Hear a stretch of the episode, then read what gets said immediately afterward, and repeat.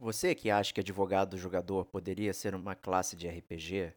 Você que tira fotos em um safari virtual? E você que vai passar férias em um vilarejo aconchegante? Este cast é para você, que é gamer como a gente. Outstanding.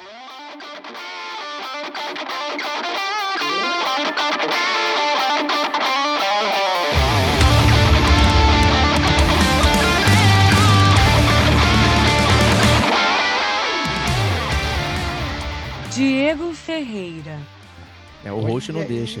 O host Olha não deixa quem aí. tem medo. Rodrigo Estevão, Eu sou muito, muito apaixonado pelos ouvintes do Gamer Como a Gente. Rodrigo Domingues, O PF eu tinha esse jogo, mas eu desfiz, eu fiz um- uma troca. Sérgio Maquiara, Uma da fama que eu tenho é de ser meio pão duro.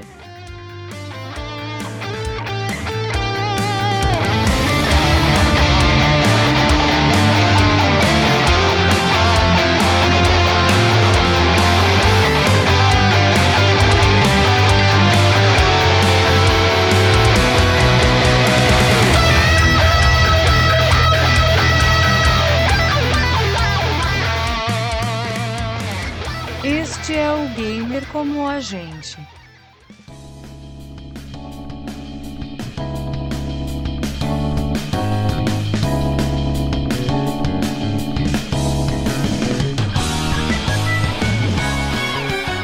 Olá, amigos e amigas gamers, sejam bem-vindos a mais um podcast do Gamer Como a Gente. Eu sou o Diego Ferreira, estou na companhia de Rodrigo Estevão. Salve, salve, amigos do Gamer Como a Gente. Eu não posso mais gritar, porque toda vez que eu falo salve, salve alto, Diego toma um sustinho. porra, caraca, ah, por essa eu não esperava. excelente, cara. Muito bom, meus amigos do Gamer Como a Gente. Bom ter vocês de volta. Mais um podcast semanal. Vai ser divertido pra caramba. Cheio de surpresas e cheio de blockbusters esse podcast, cara. Muito bom. Isso aí, também estamos com o Serginho Maquihara, o mestre do horror. Um alô a todos e é um prazer imenso voltar aqui e quebrar um jejum para falar de jogos de terror, que já faz um bom tempo que eu não apareço com esse tema. É, o host não deixa. O host Olha não deixa quem tem aí. medo. Diego proíbe, cara. Diego, Diego se borra até em podcast, cara. Muito bom. Excelente. Também temos o Rodrigo Domingues, mas que não apareceu ainda porque tá tirando fotinho ainda em Pokémon Snap. É. É, cara. Tá aí tirando foto, cara. Tá, tá atrasado, ainda. cara. Tá atrasado, Vai mas che- ele vai chegar e vai falar. Vai, vai cair de paraquedas, cara, no podcast, cara. Vai ser muito bom. E antes de a gente começar, eu queria mandar uns recadinhos da paróquia aqui pra galera. E Isso, cara. Recadinhos secretos, cara. recadinhos secretos. Que né? isso, cara. Estamos gravando aqui 17 de maio, segunda-feira, e fizemos uma enquete no último fim de semana do que o Diego deveria jogar, né? E todo mundo aqui é safado, votou em Resident Evil 2, né? Pra eu me borrar de medo, né? Então tá aí. Quem não participou da enquete perdeu, né? Não participou aí, mas tá ouvindo aqui o resultado, Cara. então eu me comprometi a jogar Resident Evil 2, próximo jogo. Cara, cara. É muito bom saber que quem decide o que o Diego joga são os gamers como a gente, cara. Porque mostra que ele é totalmente manipulável e a gente pode fazer ele. É, Cara, a gente tem que pensar jogos muito difíceis pra ele jogar, cara. Tipo, sei lá, cara, os jogos mais difíceis do mundo, os jogos mais de terror, e mandar pra ele jogar, que agora ele tá sumido, cara. Ele só joga o que vocês mandam. Vai ser Ó, excelente. cara. Dark Souls 3 ficou ali na próximo, hein? De ganhar. Não, ficou, ficou, em, ficou em Vasco, não foi? Não foi? Foi, Vice Vasco, ele? ficou em Vasco. Ah, é, é, então, pô, aí que isso, cara. Eu acho que, que, que já podia criar uma ordem de prioridade aí, na, cara. na roda final ali, na rodada final, o, o Nier Automata era o segundo e o, o Dark Souls deu uma alavancada e ficou em segundo. Ah, né? Então, eu vi- sinistro. Eu vi, essa- eu vi essa votação rodando no, rodando no Instagram, mas eu não resolvi não votar, porque não ia ser justo, né, cara? Eu vou botar meu bias lá, cara. Deixei só os ouvintes. E não esqueçam também que semana que vem, segunda, dia 24 de maio, vai ter a super live do Gamer Como a Gente. Também rodamos uma enquete, né? Perguntando o que a galera queria ouvir. E o que foi selecionado foi resenha de jogos. Então, no mínimo, já temos resenha de jogos para próxima semana. Não sabemos tem o que que ainda. E que- é, e a gente não sabe mesmo, né? A gente tem que parar pra decidir. A parada é Exatamente. Pegaram a gente de surpresa. A gente tinha várias pautas frias e tal. De repente os caras mandaram resenha de jogo. ca- Cagou com o planejamento. Cagou, cagou o planejamento, então é isso aí. Ó, galera, a gente vai aparecer um pouquinho antes para bater aquele papo lá com vocês. Então já vão se inscrevendo no canal, né? Tô vendo ali que mais ou menos umas 20 pessoas entraram desde que a gente anunciou. Pô, se você quer ouvir lá, a enquete dizia que tinha mais gente, então já assina, sininho, aquela parada toda que a gente vai entrar antes, vai bater um papo com a galera, vai ficar no bate-papo e depois a gente vai gravar o podcast é, normal, né? E ali a gente vai parar um pouco de interagir para né, fazer o produto é, que vai sair no, nos feeds, né, bonitinho e tudo mais. Então apareçam lá, vão curtir um bate-papo e depois, né, quem apareceu vai ouvir o podcast em primeira mão, né, Vox? É isso aí, é até legal realmente se a galera puder aparecer. Todo mundo sabe que eu sou muito, muito apaixonado pelos ouvintes do Gamer como a gente. É, então vai ser muito legal trocar essa ideia, se vocês realmente puderem conectar um pouquinho mais cedo e para a gente poder interagir e, e, se conhecer melhor, cara. Que comunidade maravilhosa que a gente está criando. Vai ser muito divertido. Justíssimo. Então é isso aí. Acabando os recadinhos da paróquia, vamos começar então com esse podcast aqui, que é o Detonando Agora, né? Que já estamos numa edição muito 37, 38, né, Stavox? Mas sempre tem alguém... 38, cara. 38, 38. Né? 38, que sempre é. tem alguém que chega e não sabe o que diabos é o Detonando Agora, né? Vai ver a capa, tem uma porrada de jogo, né? Ela vai olhar, e aí, que porcaria é essa, né? É, exatamente. Assim, para quem não conhece o Detonando Agora, é, é, o nome já diz mais ou menos, né? a gente fala sobre jogos que a gente está detonando agora, né? Ao contrário das resenhas full de jogo que a gente faz, que a gente vai abordar a história a fundo, que a gente vai abordar a jogabilidade a fundo, que a gente vai ter zonas de spoilers e tal. Isso não ocorre no Detonando Agora, né? Cada um dos participantes aqui do podcast vai ter uns minutinhos para falar um pouco dos jogos que a gente está jogando e das nossas impressões, né? Funciona muito, como o Diogo gosta de falar, como aquela conversa de recreio, né? Você está no recreio com seus amiguinhos, está contando para eles o que, que você está detonando, você não vai spoilerizar o seu amiguinho, você não vai contar o final do jogo, mas você vai ter aquelas suas primeiras impressões ali, as pessoas podem ter acabado de zerar o jogo, né? É, mas você não vai spoilerizar e tal. A gente vai falar um pouco e no final das contas a gente vai acabar dando uma recomendação de recomendação, se vale a pena ou não é, jogar esse jogo que a gente está jogando. É isso. Excelente. Então, já que você deu essa maravilhosa explicação, acho que você merece começar aqui então e dizer o que o senhor está detonando agora.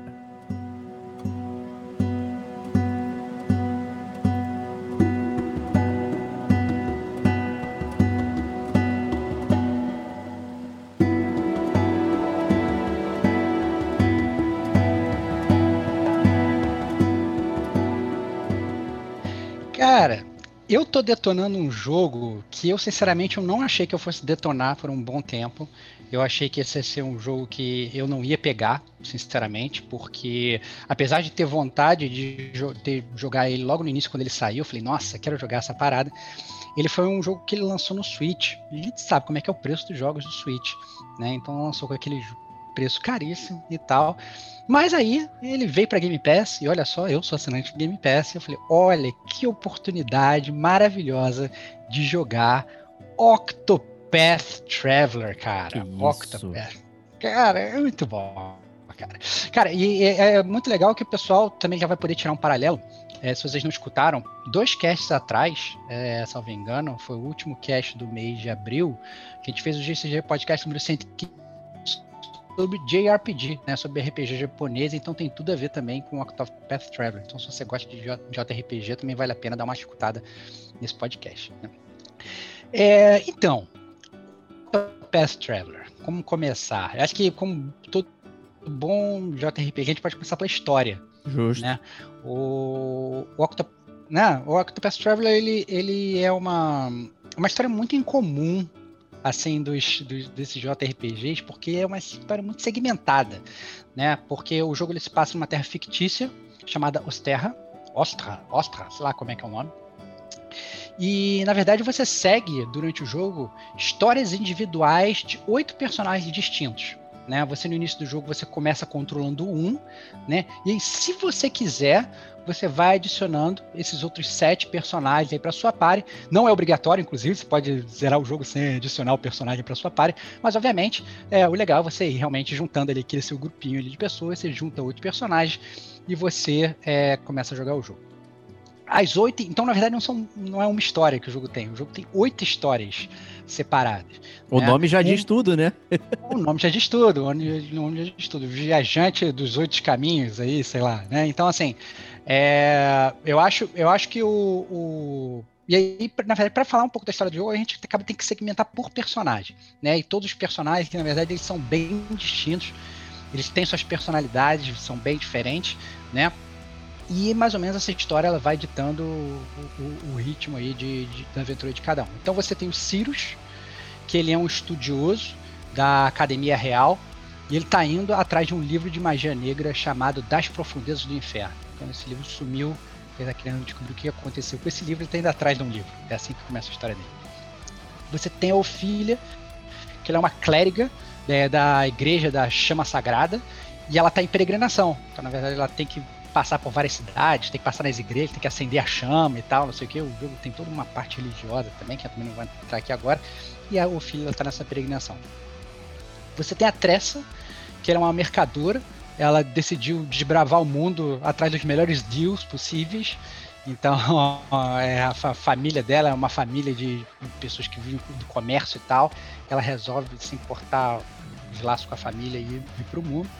Você tem o Olberic, que ele é um cavaleiro, que ele acaba virando um mercenário, ele está à procura de seu verdadeiro propósito, né? Ele já não sabe mais por que deve brandir a sua espada.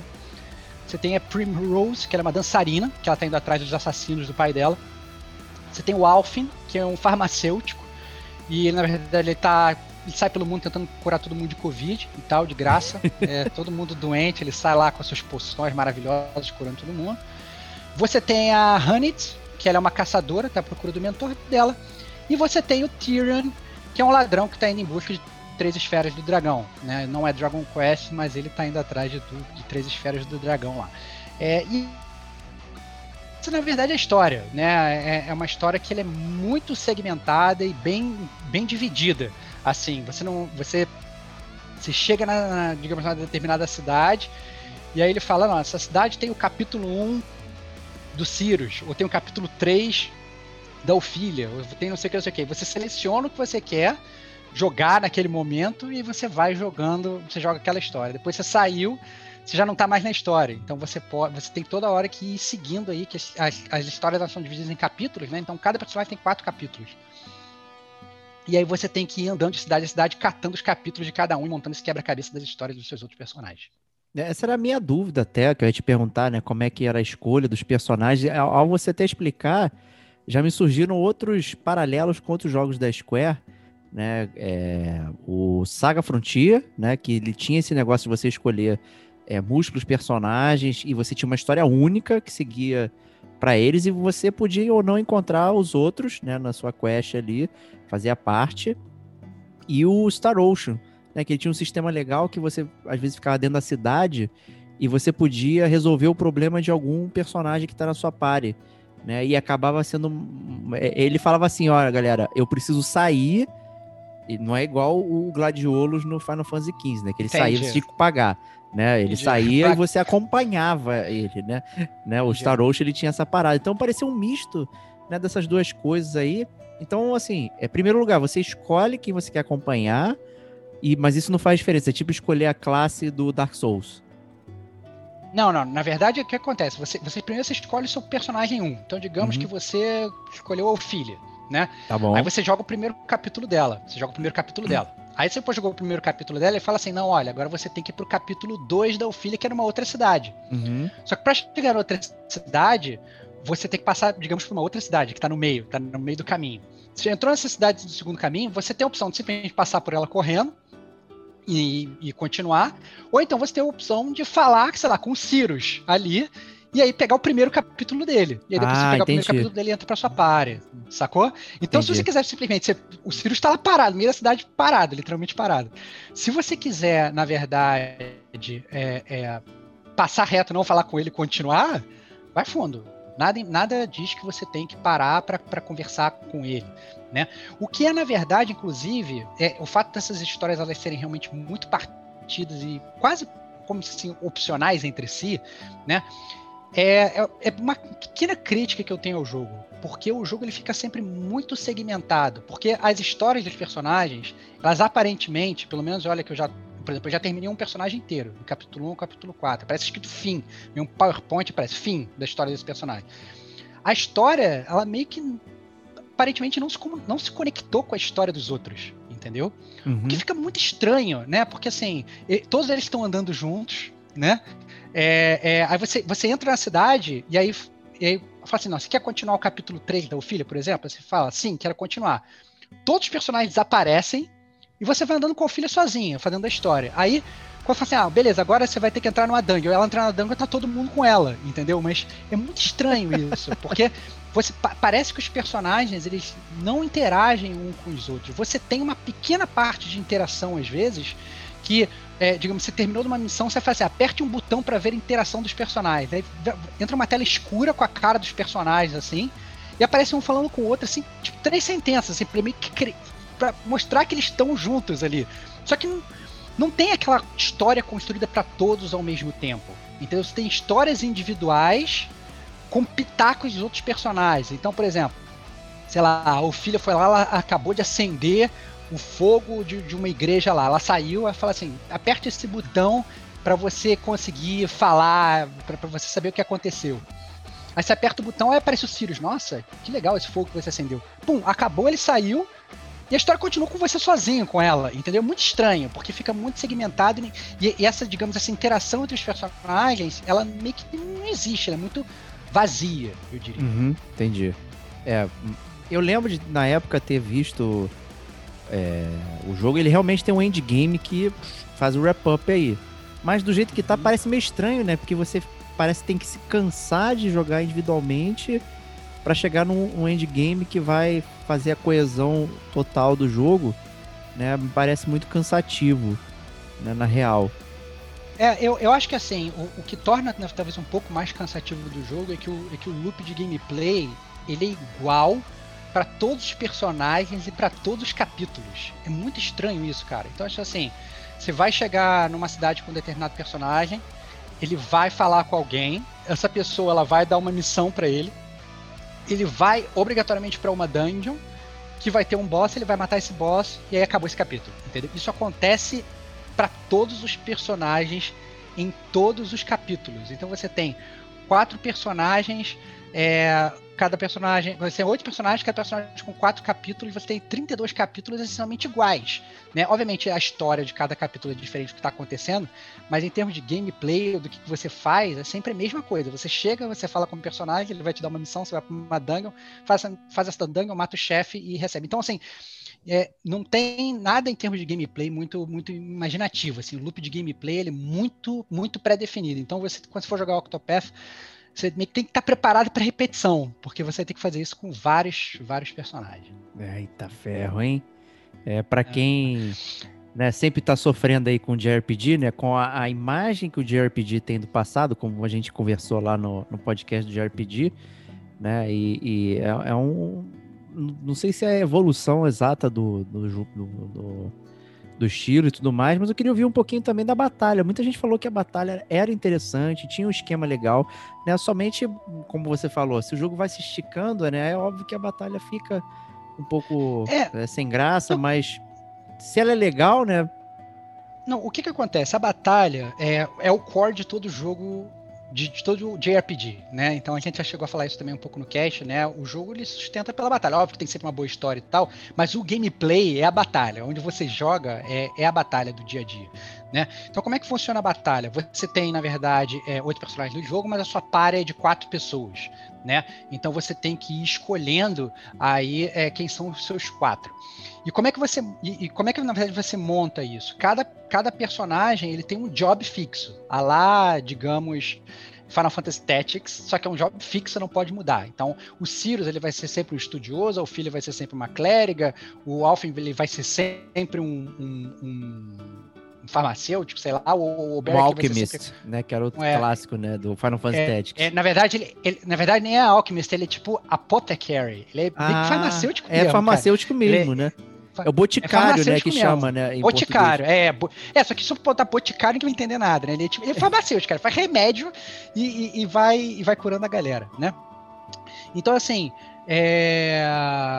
Então, você, todo mundo tem esse job fixo e você pode desbloquear um job secundário, né? Então, assim, você andando pelo mapa, você, digamos, vo- você, ou seja, você tem, tem um job fixo, ele, você tem sete jobs, digamos, restantes são jobs secundários. Sendo que esse second job não é compartilhado. Ele é sempre de um personagem só. Então, por exemplo, digamos que você desbloqueou o guerreiro como job secundário. Só um dos seus personagens pode ter esse job secundário de guerreiro. Entendeu? É, você não pode ter, por exemplo, tua party com quatro pessoas, essas quatro pessoas, as quatro com job secundário de guerreiro, entendeu? Você só pode ter Entendi. um job secundário de guerreiro, entendeu? De modo que a sua, a sua equipe, isso faz com que a sua equipe fique sempre bem mesclada. Você vai ter um clérigo com, com um job secundário de mercador, você vai ter um, um, um warrior, né, um guerreiro com um job secundário de, de, sei lá, de caçador, você vai ter, entendeu? Você vai, vai, você vai mesclando esses jobs. E com isso você vai ter habilidades diferentes para cada um. E aí a gente entra na batalha, que foi a sua pergunta. Uhum. Né? Porque a batalha é um JRPG tradicional, ou seja, de turnos, né? Você tem aquele esquema do, da série Bravely Default, né? Que eu, Uhum. de, eu sei que você é craque, você consegue dar um. Como se fosse um boost no seu ataque, né? Então, digamos, você, você, você ganha. No jogo você ganha como se fossem uns Battle Points, que você consegue meio que aumentar a quantidade de vezes que você dá um ataque. Então você usa esses Battle Points, você duplica, sei lá, ao invés de você dar uma espadada, você vai dar três espadadas, você vai dar quatro espadadas no, no inimigo, né? E aí você meio que vai acumulando esse Battle Points para você ir usando. Cada, cada turno que vem você ganha Battle Points, então você pode acumular ele e ver se você gasta ou se não gasta. E como é que é a mecânica do turno? A mecânica do turno é essencialmente feita com base em- na exploração da fraqueza do inimigo. Então todos os inimigos do jogo eles têm uma fraqueza. Então digamos ele pode ser é, é, fraco, é, ser fraco para porrada de espada, ele pode ser fraco para porrada de machado, ele pode ser fraco para magia de raio. Não são todos os personagens que dão espadada, não são todos os personagens que dão machadada, não são todos os personagens que dão magia de raio. Isso é baseado no job de cada um, Uhum. entendeu? É por isso que é importante você mesclar, porque quanto mais você mescla, mais armas você tem para dar stun no- no- nos personagens adversários. Então, digamos, o cara tem um escudo de, de valor 3, o seu inimigo. Você tem que dar três porradas nele com aquela habilidade que deixa ele stunado, né? Que é o ponto fraco dele. E aí, quando ele faz isso, ele fica travado e ele perde um turno. Ou seja, quando ele perde o turno, aí você consegue meio que combar ele. Então, o objetivo, na verdade, da, da batalha é você fazer esse break nos, nos inimigos, é você dar esse stun neles, para eles perderem o turno, porque aí você consegue dar vários danos nele ao invés de, ao invés de um dano só. Porque essencialmente, se, se o inimigo for mais ou menos do mesmo level que você, ou talvez um pouco de level acima, ele sempre vai tirar muita vida de você. Então, o seu objetivo é não deixar que ele jogue. Essencialmente Ah, é isso. boa, boa. né? Entendeu? Entendi. Você vai, você vai quebrando o ataque dele toda hora, né? É, quebrando a, a rodada dele de modo que quando ele vai jogar, ó, não, te dei uma porrada, agora você não joga mais, agora eu jogo de novo. Aí quando ele vai jogar, não, agora você não joga de novo e tal. Então você tem que ter um time, na verdade, quando você tá jogando é, muito bem di- diversificado, porque, por exemplo, vai que você não tem um cara que dá magia de raio. Desculpa, essa fraqueza você não vai conseguir explorar naquele inimigo, entendeu? Então você tem que ter um time bem balanceado, com várias armas, pra você saber que pelo menos você consegue é, ficar dando stun nos inimigos, entendeu? É o claro, você acaba tendo que ficar experimentando, né? Tipo, é, eu não sei se é o caso, mas em todo RPG clássico de RPG você tem, digamos, dungeons que são específicas de ter certos tipos de fraquezas e forças nos inimigos que você acaba tendo que, que explorar e você nunca sabe de antemão é, o que, que você vai enfrentar ali, né? Então você estar balanceado é, é, é bem interessante, né? E essa questão do turno e tal é bem reminiscente até do Persona, né? Que é um que utiliza muito a fraqueza do inimigo para você ganhar mais turnos, né? Que é uma É. forma interessante de trabalhar. E o Grandia também, é, na época, o Grandia é um dos jogos também de RPG que eu curto bastante. E ele tinha uma barrinha também de, de velocidade que ele enchia junto com os inimigos em tempo real e você podia devolver ela para baixo, né? E aí Uhum. você efetivamente cancelava o turno do inimigo, né? Então tinha umas coisas que também tinha o tempo da ação até o, o- o- você realizar, né? Então eu escolhi o comando e aí vai rolar, vai ter o tempo, né? Então também é uma, uma forma de trabalhar. Bem interessante esse jeito que, que foi essa solução do, do JRPG aí do É. Octopath Traveler, né? Que é um, uma coisa comum, né, do JRPG, mas eu gostei da solução. Eu, eu queria até aproveitar agora esse segundo, porque eu ouvi dizer que o nosso fotógrafo de Pokémon, é, ele acabou de chegar da sua jornada, estava preso, e caiu de paraquedas aqui, já caiu de paraquedas com perguntas. Caraca, seja bem-vindo, Digo Domingues. Ó, se tivesse o, um editor decente, ele colocaria o Here Comes a New Challenge agora. Here comes a new challenger! Olha, será? Olha será? aí, será? cara. Olha aí. Olha aí, salve, salve, ouvintes, salve, salve, amigos do Gamer como a gente que estão aqui nesse podcast maravilhoso. Que bom estar de volta e que bom chegar assim também, né, cara? Estava em minha jornada, cara, tentando fotografar alguns Caterpies e outros Blastoises, cara, Olha mas aí. fui pego por uma armadilha de um Cyndaquil ali puxei meu, Sari, puxei meu Charizard e vim voando pra gravar esse podcast, cara. Foi Justíssimo. perfeita. Foi perfeita. É, na verdade, eu quero fazer um gancho aqui. Já cheguei chegando, eu tenho uma dúvida, porque eu, eu comecei a jogar Octopath, eu tinha esse jogo, mas eu desfiz, eu fiz um- uma troca.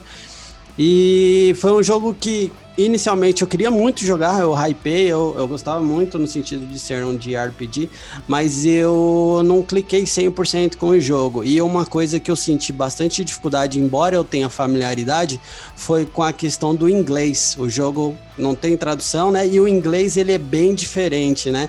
Ele é um, um inglês mais, sei lá, colonial, uma parada muito mais antiga, assim, no discurso de, de narrativa. E o que, que você achou? Você acha que isso é uma parada que pode afastar uma galera mais é, menos acostumada com o idioma hoje em dia, já que a gente tem tudo localizado. Como que que, que, que você achou, cara, da questão narrativa da língua e do idioma mesmo em inglês do jogo? Eu acho que sim, a resposta é, curta e grossa sim, pode afastar. Porque, até porque, na verdade, dependendo do personagem que você escolhe no início, é, você pode realmente pegar o inglês colonial e tal. E, e as pessoas falam até diferente, e tem um inglês quase shakespeariano e tal. Então tem um, É um ou, dois, um ou dois personagens, e tal, por exemplo, a caçadora o Hanit, ela também é cheia dos, do, do- do- inglês shake- shakespeariano. É complicado, cara. Então tem que, tem que parar e realmente dar uma analisada. Mas outros personagens, a maior parte do jogo eu diria que é inglês, inglês normal, mas é, tem algumas partes, alguns segmentos, algumas vilas que você vai que os caras têm um dialeto ali e acaba realmente sendo um pouco mais complicado para quem não tem inglês. É um ótimo ponto de atenção mesmo. Pode afastar a galera do jogo. Fala né, o, é, é interessante você mencionar isso, digo, primeiro pelo Jabá, do versão brasileira que a gente fez, né? Inclusive com você aí. É, o Ah, GCG Podcast versão brasileira. Podcast sobre, sobre tradução nos games, sobre localização, essas coisas todas. Né? Já fica o jabá. E número dois, é, esse é um problema Nintendo oficial, né? Que é uma parada que a gente toma tunga direto que os jogos Nintendo não tem em português. Né? E o Octopath Travel ele saiu exclusivaço Nintendo, né? E eu não sei porque que acordo rolou, enfim, ninguém comentou sobre isso. É, apareceu lá na Game Pass, né? Da, da Microsoft e tudo mais. Eu não sei se isso vai pressionar o fato de o jogo poder ser localizado ou não. Eu, eu aposto que não, na real. Hum. É, mas infelizmente é um problema Nintendo aí também. É, então acaba que esse é uma barreira realmente do próprio Octopath Traveler. Dentro de hoje que, cara, porra, não, é praticamente inconcebível você jogar um jogo hoje que não tenha minimamente legendas em português. Né? Português BR padrão. Né? Localizado, né? E a Localizado. parada, e a parada é que assim, a gente vem de uma geração que a gente só tinha o inglês, né? Então a Exato. gente ainda está é, disposto a ir atrás e tudo mais. Mas vamos pensar a longo prazo, cara. A molecada do futuro não vai estar afim de, de jogar jogo em inglês. Essa é a realidade. Principalmente o público brasileiro, que a gente sabe que é um pouquinho mais preguiçoso. Então eu acho que esse é um ponto chave em relação à Nintendo, a gente já sabe. Acho que o Octopath para mim foi a experiência mais difícil assim. O Estevão usou um termo fantástico, é shakespeariano do começo ao fim. Eu acho que eu escolhi esses caras, porque cara, é um poeminha atrás de outro e era, cara, eu, eu estudei e tudo mais e ainda assim eu precisava consultar muita palavra, que eu, caraca, nunca vi essa palavra. Então, tipo, é um inglês que realmente você, para um cara que eu particularmente eu ligo muito para narrativa e tá 100% entendendo o que tá acontecendo, me incomodou. Então eu precisei, putz, eu não vou continuar avançando antes de entender a parada. E aí quem é muito assim, acho que vai sofrer muito com o jogo assim nesse sentido. E aí ainda, ainda complemento também, também com uma outra microcrítica para o jogo, né? Porque tem gente que ainda vira e fala assim: não, olha, dane-se, não quero entender da história, eu vou só fazer os combates, eu vou sair correndo, eu vou tentar só aproveitar só a parte do jogo, né? Óbvio que a pessoa vai perder muito, né? Mas eu acho que uma parte também essencial que você precisa ter o domínio da língua para entender e para poder jogar o jogo é na questão das side quests, cara. Porque as side quests do Octopath Traveler são algo assim único que eu nunca vi num JRPG. Talvez o Diego aqui, que é a nossa grande autoridade, ele possa até me ensinar para ver se é verdade ou não, mas é muito bizarro. A, a, a, as side quests, o, o bate do Octopath Traveler, elas assim, elas, é, elas são totalmente sem guidance. Então, por exemplo, você chega numa cidade, aí você encontra uma mulher chorando. Aí ela vira para você e fala assim: O meu marido desapareceu. Aí aparece escrito embaixo: aqui começa a side quest, marido desapareceu. E acabou. Você não fica sem waypoint, você não sabe o que você tem que fazer. A waypoint é muito moderno, né, cara? Não, não, não, não, não, não. Você não sabe o que, que você tem que fazer, ponto. Ponto. Você não sabe nada, absolutamente nada. Nada, nada, nada. E aí você pega. É, é, é, você não fala assim, ah, não, vá para tal cidade. Você não tem nada. A pessoa, ela simplesmente falou que o marido dela desapareceu, tá? Aí que acontece? Você, digamos, é, começa a andar pelo mapa. Começa a andar pelo mapa, começa a andar. Você tem um milhão de cidades, não tô brincando, você tem tipo um bilhões de cidades no Octopath Travel, tem muita cidade mesmo. A galera que reclama, ah, não, o JRPG não tem cidade para andar, não tem cidade para falar, cara, vai jogar Octopath Travel. Vai faltar cidade, cidade diferente para você andar. Você chega numa cidade lá do outro lado do mapa, de repente tipo, um cara que fala assim: ah, me cansei da minha família e resolvi viajar. Mas é um cara genérico que tá no mapa parado, você fala com ele e você não faz ativa. Não faz. O jogo ele não, ele não te fala que aquele cara é o marido da mulher. Ele não te avisa em nenhum momento. Você simplesmente você tem que estar com um personagem, porque cada personagem, cada job ele dá tipo um, um, um superpoder para cada personagem. Então o guerreiro ele pode desafiar, a, a clériga ela pode, sei lá, fazer as pessoas seguirem ela. O ladrão ele pode roubar. Cada, cada personagem tem como se fosse um superpoder especial para usar na cidade, né? Você tem que estar com um, um, personagem específico que tenha a, a, o superpoder que você precisa usar. Aí você vai falar com o cara e vai usar o superpoder. Fala assim: Ô marido, me siga. Aí ele vai entrar na tua party, você vai voltar na cidade e você vai falar com a mulher que te deu a, a, a quest. E ela vai falar: Ok, obrigado por ter trazido meu marido de volta. E ele nem então, queria assim, voltar, né? Sei lá, foi comprar cara, cigarro. Assim, ele foi comprar é, cigarro cara, é, Pois é. Então, então, assim, é muito estranho porque eu achei que tem pouco, pouco guidance, assim, entendeu? Assim, literalmente, assim, se você não estiver entendendo, por exemplo, o que, que a mulher te falou, o que que tá rolando, ou simplesmente esqueceu, você nunca vai completar, side quest nenhuma do jogo. Algumas side quests, elas são, beleza, na mesma cidade. Tem uma dançarina que fala, ah, não, eu quero dançar, mas eu não tenho vestido. Aí tem uma outra, uma mulher que tá falando, nossa, acabei de comprar um vestido lindo. Aí você saca o que, que você tem que fazer. Ou você usa habilidade do ladrão e rouba o vestido, ou você usa a habilidade da mercadora e compra o vestido. Entendeu? E aí você pega esse vestido e você dá. Mas isso tranquilo, que tá na mesma cidade. Agora, quando o personagem tá em uma outra. Teve um cara que virou para mim e falou o seguinte: Cara, eu quero matar dragões. Você me ajudaria a matar o dragão? Eu falei: Sim, ajudo. Aqui começa a quest Matador de Dragões. Não sei onde eu tenho que ir. Eu tenho o um mapa inteiro, não sei onde eu tenho que ir pra matar o dragão, não sei cadê o dragão. É muito estranho isso, cara. Eu fiquei totalmente perdido com essas sidequests do Octopath Traveler. Não, acho que você descreveu o JRPG de outrora, cara, que não tinha tracking é, é das muito... paradas. Né? É, mas, não mas tem waypoint, é muito... não tem nada. É isso. Mas é muito bizarro. Mas, mas eu lembro que nos no, no JRPG de outrora, quando você pelo menos chegava no teu determinado objetivo, você tinha um hint que você tinha chegado naquele objetivo. Entendeu? Você não tinha que ficar se lembrando daquela side quest que estava aberta. Me diga um exemplo atrás. disso aí. Sei lá, não sei, tem que pensar, cara. É, porque realmente, assim, eu em retrospecto aqui pensando em, em JRPG de velho, velho mesmo, cara, não tinha guia nenhuma, tu ficava, cara, ó, Final Fantasy 1, é, porra, a, a, tinha um cara que mencionava que você podia pegar um item para evoluir a classe dos seus personagens. Aonde é que fica? Sei lá. Tu não sabe.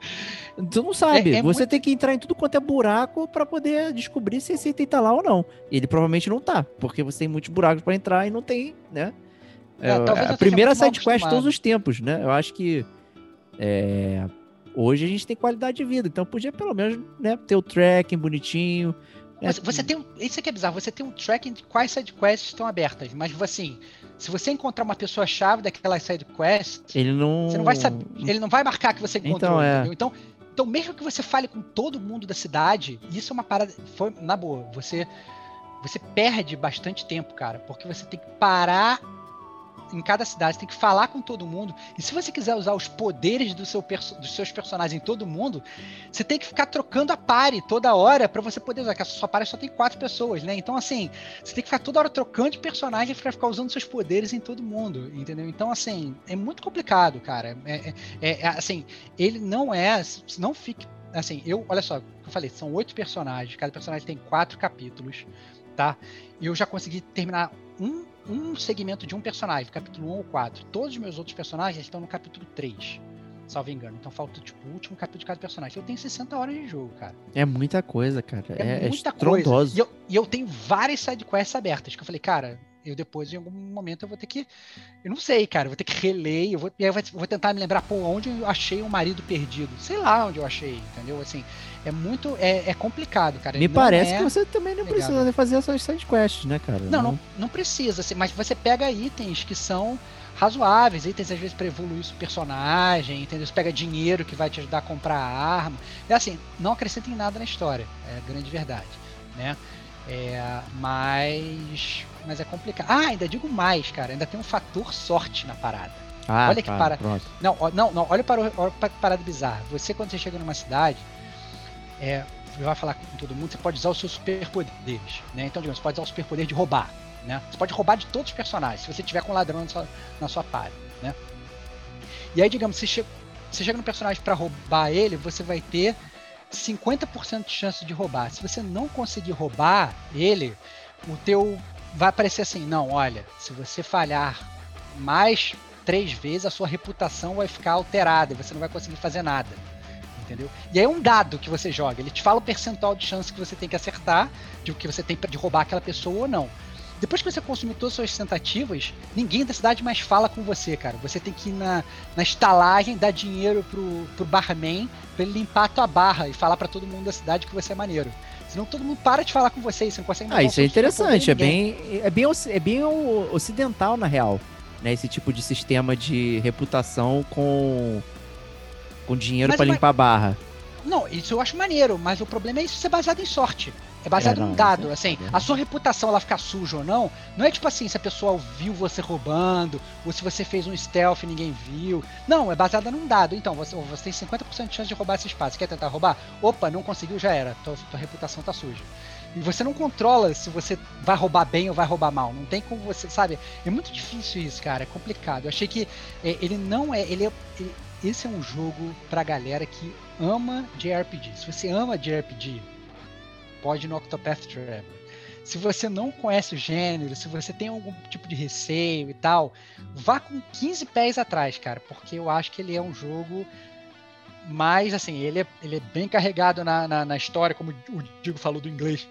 Você tem que ter um inglês maneiro, né? Você tem que saber que você vai realmente, se você quiser fazer todas as histórias de todo mundo, você vai gastar um tempo razoável, ele vai realmente consumir. As suas side quests, cara, se você não quiser procurar um FAQ na internet, se prepara, porque você pode pegar essas 60 horas e multiplicar por dois, no mínimo, entendeu? Porque você vai ter que ficar, sei lá, nem sei como é que você faz isso, cara, sinceramente. Vai ter que começar a anotar num papel onde estão as suas chaves, entendeu? É complicado, cara, bem, bem Clássico RPG da- de outrora, né? Eu acho que ele Aí ficou você- no meio do caminho, né, cara, nessa parada. Ele, ele não é moderno o suficiente, nem antiquado o suficiente, né?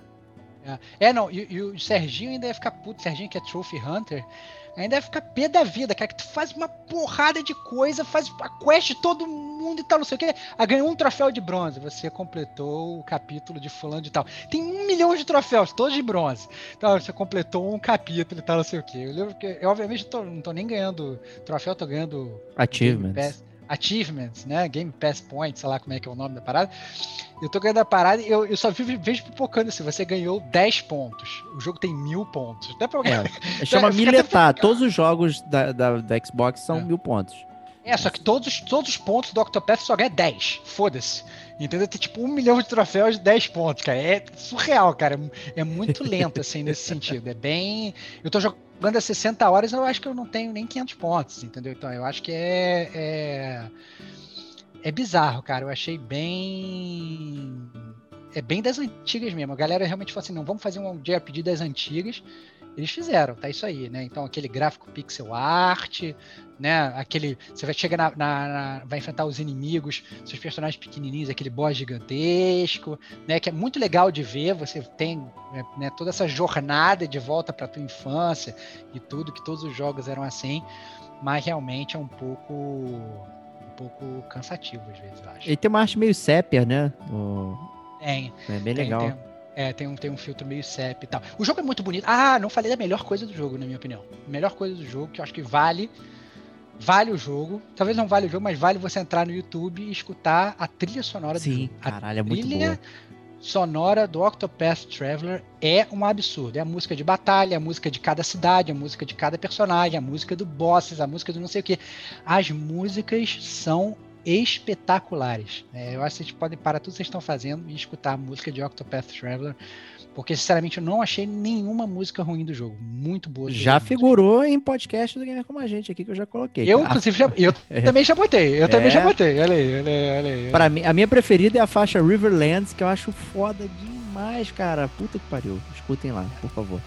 É, tem, muita, tem, tem, tem muitas músicas legais. É, e aí cada lugar do mapa que você vai tem realmente milhões de lugares para você ir no mapa. Né? Ele é o mapa lá, Final Fantasy Tactics, que, que são várias bolinhas, assim, vários pontinhos, mas cada pontinho que você chega tem uma área relativamente grande para você andar, e com milhões de daqueles encontros aleatórios, bem característicos de RPG. Né? E cada lugar que você vai tem uma música diferente, assim, impressionante. Eles gastaram bastante tempo com isso. Justíssimo. É isso aí então, né, Starbox? É isso, cara. Acabei que falei pra caramba do jogo, né? Tô, tô, tô com essa impressão. Merece 60 horas, pelo amor de Deus, né? É, é, falei com 40, 40 minutos de podcast só de Octopath. Mas assim, é, eu acho que, assim, em termos de recomendação ou de recomendação, é simplesmente isso, cara. Vá pro jogo se você tiver um bom inglês, vá pro jogo se você gosta de JRPG. Né? Se você não tem um bom inglês, se você né, ainda não conhece um pouco de RPG, pegue talvez um JRPG que seja mais fácil, porque eu acho que esse é que pode acabar sendo um pouco complexo, porque realmente são muitas horas e aí pode acontecer, acabar acontecendo o que aconteceu com o Digo aí, que começou o jogo e acabou largou. Né? Salvo engano, por exemplo, a Kate já jogou também, ela não tá aqui para testar, eu posso estar mentindo, mas depois ela pode até falar. Salvo engano, ela não terminou as, as jornadas de todos os personagens, ela terminou de um personagem só. Entendeu? Porque fica muito repetitivo. Você vai estar fazendo as mesmas batalhas toda hora, quebrando todos os personagens toda hora. Então ele é um jogo de repetição. Entendi. Então vamos nessa. É isso. Então agora é, já puxa essa pedra e chamo meu grande amigo e mestre Diego Batista Ferreira, host do podcast Gamer Como a Gente. Por favor, me diga o que, que você está detonando agora.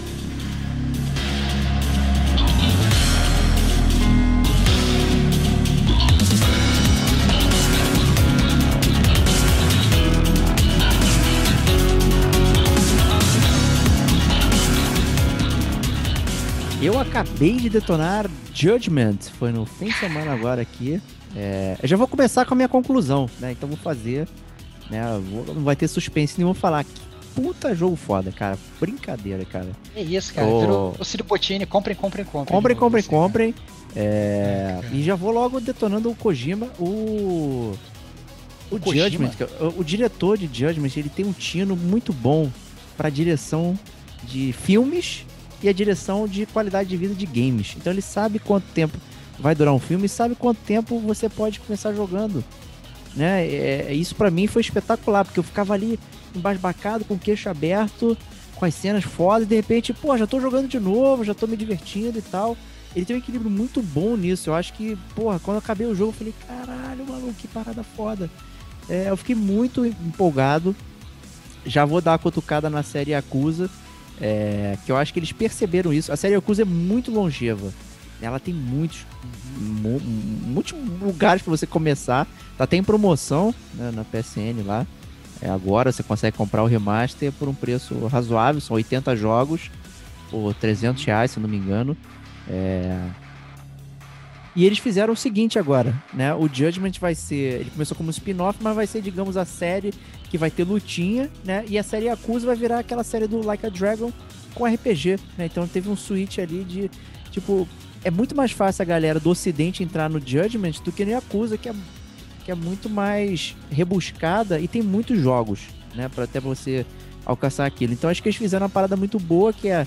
É um jogo que atende tanto o público japonês quanto o público ocidental aqui, que, que gosta de, de, japonesice tal, ação, lutinha, né? Eu Caraca, acho, mano. eu acho que você pode até, eu acho que você pode até dar um, não, dar um, dar um passo atrás, cara. Claro, eu só explicar- quis qual, qual é, a conclusão. É, não, es- explicar na verdade o que é o Judgment pra quem nunca ouviu falar, porque assim, o Judgment, é, quando você me falou que você estava jogando Judgment, eu inclusive, eu primeiro achei que fosse, ah não, tipo um jogo tipo Ace Attorney. Foi a primeira coisa que eu pensei. Eu nem parei pra, pra, pra, pra realmente pensar que eu já tinha visto, lido sobre o Diego. Eu falei, cara, o Diego tá jogando outro Ace Attorney, cara, o que, que tá e eu te mandei uma pra você?" foto, aponta assim um objection, né? É óbvio, é óbvio. Nossa, cara, tá jogando Ace Attorney japonês, cara, que bomba e tal. E depois vai- vir falar que tá se amarrando, não tem, não tem a menor dúvida. Então, para, para pra galera, explica mais ou menos o que, que é o Judgment, pra quem não, não conhece o jogo, explica mais ou menos a história do jogo e como é que funciona, assim, pelo menos pelo, pelo, pelo menos plano Não, de fundo, claro. assim. Ó, o, o Judgment começou como um spin-off da série Yakuza. É, o desenvolvimento começou em 2015, pelo mesmo estúdio lá, aquele Ryu Gatokoton. Cara, esses nomes são. Ryuga Gotoku Studio, né? É, da, também da, da SEGA e tudo mais. É, a ideia é eles saírem um pouco do- da, da máfia, né? Máfia japonesa e Yakuza, né? Era o tema, né? Você seguia um cara que era da máfia, acompanhava a história dele inteira, tipo, um cara neném até ficar o super mafiosão lá, o Kiryu. É, então, é- e aquilo só existia no Japão, né? Os jogadores é, ocidentais não tinham acesso. E aí o Judgment ele acabou sendo pensado para chegar no mercado ocidental, né? De uma forma de você é, se aproximar do jogo. Então ele se passa em Kamurocho, né, que é um bairro fictício de um lugar que existe, né, que é Kabukicho, se eu não me engano, que é um bairro É do, É um barro espe- espetacular, cara. inclusive. né? Que Você foi, né? Escutem lá o Foi. DLC Japão, né? É. No Japão. Gamer como a gente no Japão, gamer como a gente no Japão, cara. né, baseado nesse bairro. É, então, bem interessante.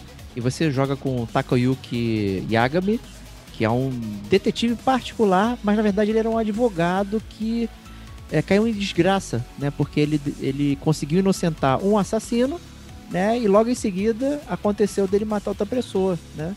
E tá aí o Making a Murder do Netflix, né? Então o cara trabalhou para liberar o bandido e de repente aconteceu um outro assassinato.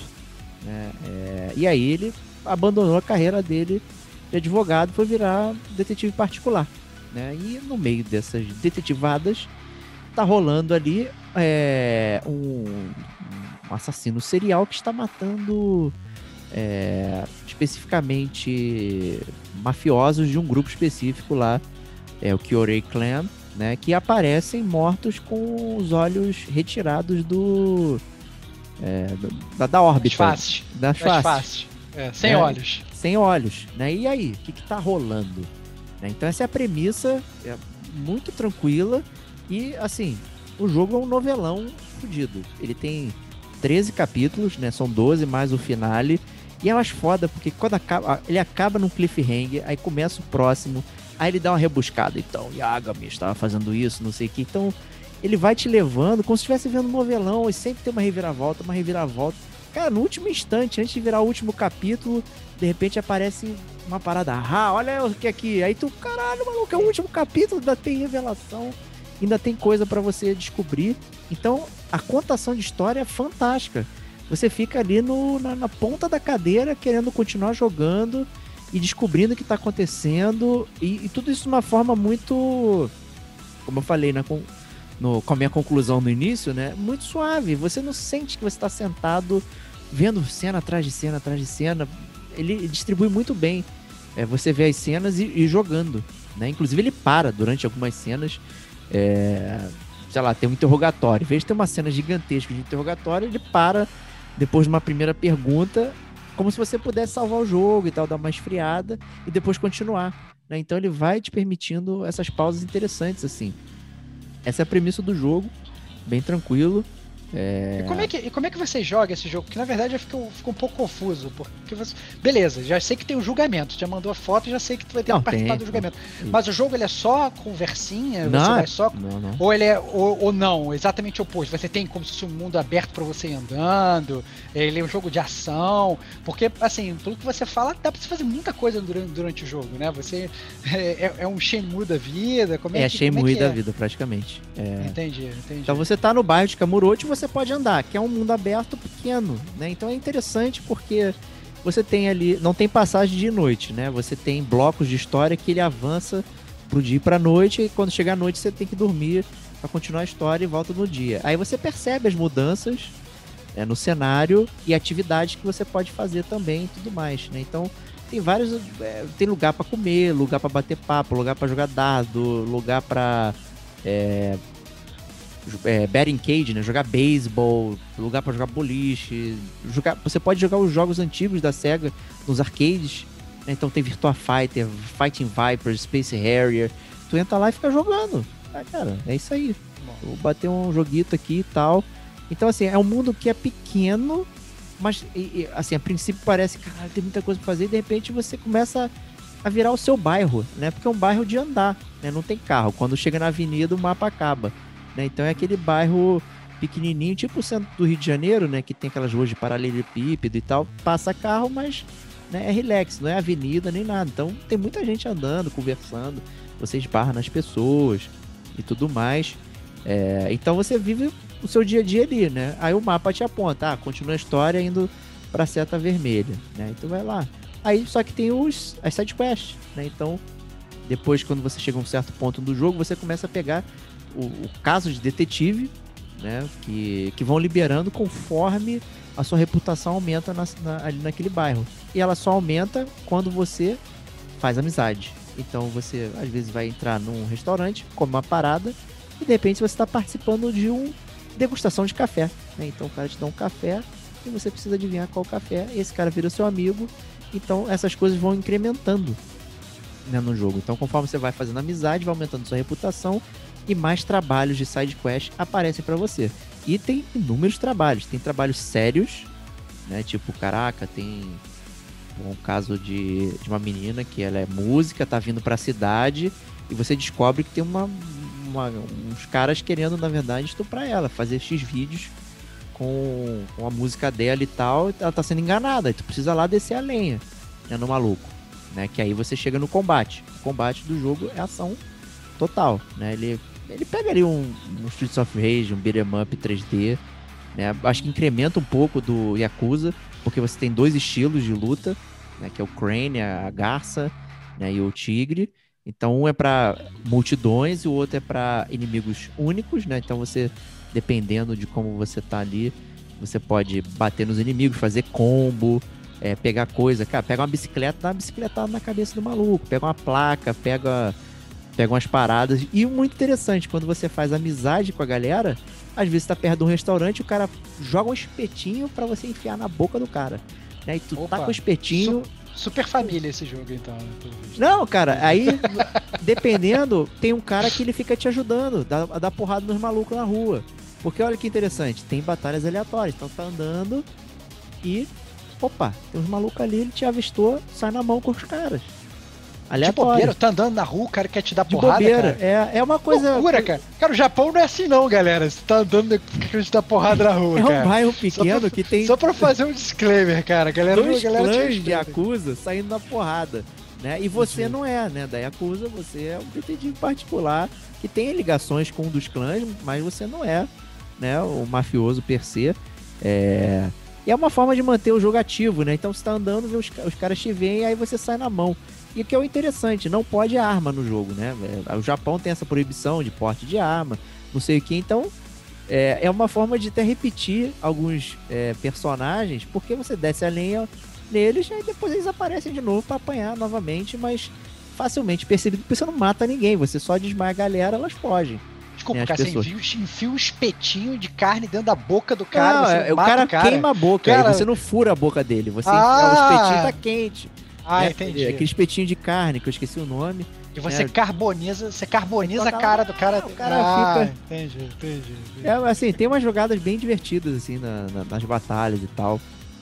Churrasco É. grego, né, cara? Coloca o churrasco grego no cara lá. É, no centrão e vai. Então, a batalha, assim, é um jogo focado em batalha, né? Então, é o core principal do jogo. Ele, né, você tem muitos segmentos de batalha, mas tem essas partes é, que você acaba sendo o detetive, né? Que talvez essa, pra mim, foi a pior parte, porque ela foi mal implementada. É, Ah, Você- é? Eu achei, que é. você, eu achei que você estava curtindo muito mais a parte do detetive do que a parte da porrada, então, cara. O, o- a história é boa, mas é- não é você que descobre, entende? Então você tá lá fazendo o, o, o trailing, né? Então tem um, um- um cara que você vai seguindo, né? Aí o cara toda hora fica olhando pra trás, Não. pra trás, pra trás, pra trás, pra Ah, trás. não. É, é tipo, é tipo descobrir o, o- bafo de, de- do charuto do Isso. Gordon, do aí então o cara vai andando, não, o cara vai Ah, andando, aí você vai atrás dele. Aí ele para e olha pra você pra trás. Aí começa a encher a barrinha se ele te vê. Se ele não te vê, a barrinha não enche, ele continua Assassin's andando. Creed, Assassin's Creed na área, então. Simplório, você faz uma Entendi. vez é divertido, 15 vezes, 20 vezes é um saco, né? Entendi. Tem, tem correr atrás de algo, né? Então você sai correndo atrás de alguma coisa, um personagem, um inimigo, um- uma peruca, né? Tem um personagem que, que é um cara famoso em Kamurocho que a o vento bate e leva a peruca dele, né? Aí tem que sair correndo na- pela cidade pra buscar a peruca do cara, senão ele deixa de ser famoso, né? E aí é uma, é uma parada boba. É um personagem correndo, tipo Infinite Runner. Desvia pra lá, Entendi. desvia pra cá, pula, aperta o botão. É, tem as investigações. Então você tá numa cena, aí você fica mirando e. Mas você só pode sair da cena quando você olhar tudo. Então, assim, não é que você perdeu a pista, né? Você, E não, tem- você- você- na verdade, você não tá jogando. Você não tá meio que. Não tem dificuldade na parada. não, né? não Você- tem, não tem. É só, é só um clique, né? Você clica, é. E É, também até- tem as perguntas, né? Então, quando você tá no interrogatório, você faz perguntas. O jogo, ele te premia por fazer as perguntas na ordem certa, mas ele não te pune se você errar. Tipo, tu chega numa hora lá e fala, ahá, é isso aqui é a pista que faltava pra você. Aí o cara olha, não, não é isso que eu queria falar, não. Pera aí. Aí ele volta e, e- e retoma. Então, é, é meio que dumb down pra você não perder o, a linha de raciocínio, porque ele não quer estragar a- o fio narrativo, né? Então ele tira isso de você, Cara. tal qual o Kojima, ou seja, você não tem é, direção. É um pouco o Ellen Noir, no sentido de que, cara, todos os personagens... Ele você, não- aquele você não pode errar. O Ellen É o que você não errar. pode errar, na verdade. Isso. E Nossa, mas aí. jogo... Você, mas você, você não acha que o, o jogo ele fica muito simplório no sentido de assim, você gamer, você não tá fazendo nenhuma diferença ali. Você assim, se você é, vai sempre pegar a peruca que tá voando, se você vai sempre fazer o interrogatório certo, não importa o que você faça, se você sempre vai vai vai você não, você não tem como, como, como perder. eu não, tem. Quando você perde qual da é- game over, qual é- você tem que repetir. Você, seu personagem meio que não faz, não faz diferença. Não sei, cara. É você que não muito- tem agência. A história é contada. É tipo o Kojima. Ah, Cara, o Snake vai fazer aquilo, o, o, Sam, o, Sam, o Sam Bridge vai fazer aquilo. Você não tem agência. Você vai vendo a história. Então, só que você participa de leve, fazendo a pergunta na ordem certa. Né? O último caso, pô, se você mostrar as pistas todas certas, você ganha um troféu. Mas, tipo, ele tira um pouco a sua agência pra mostrar a história do jeito que ele quer. Tem muitas reviravoltas, não sei o quê.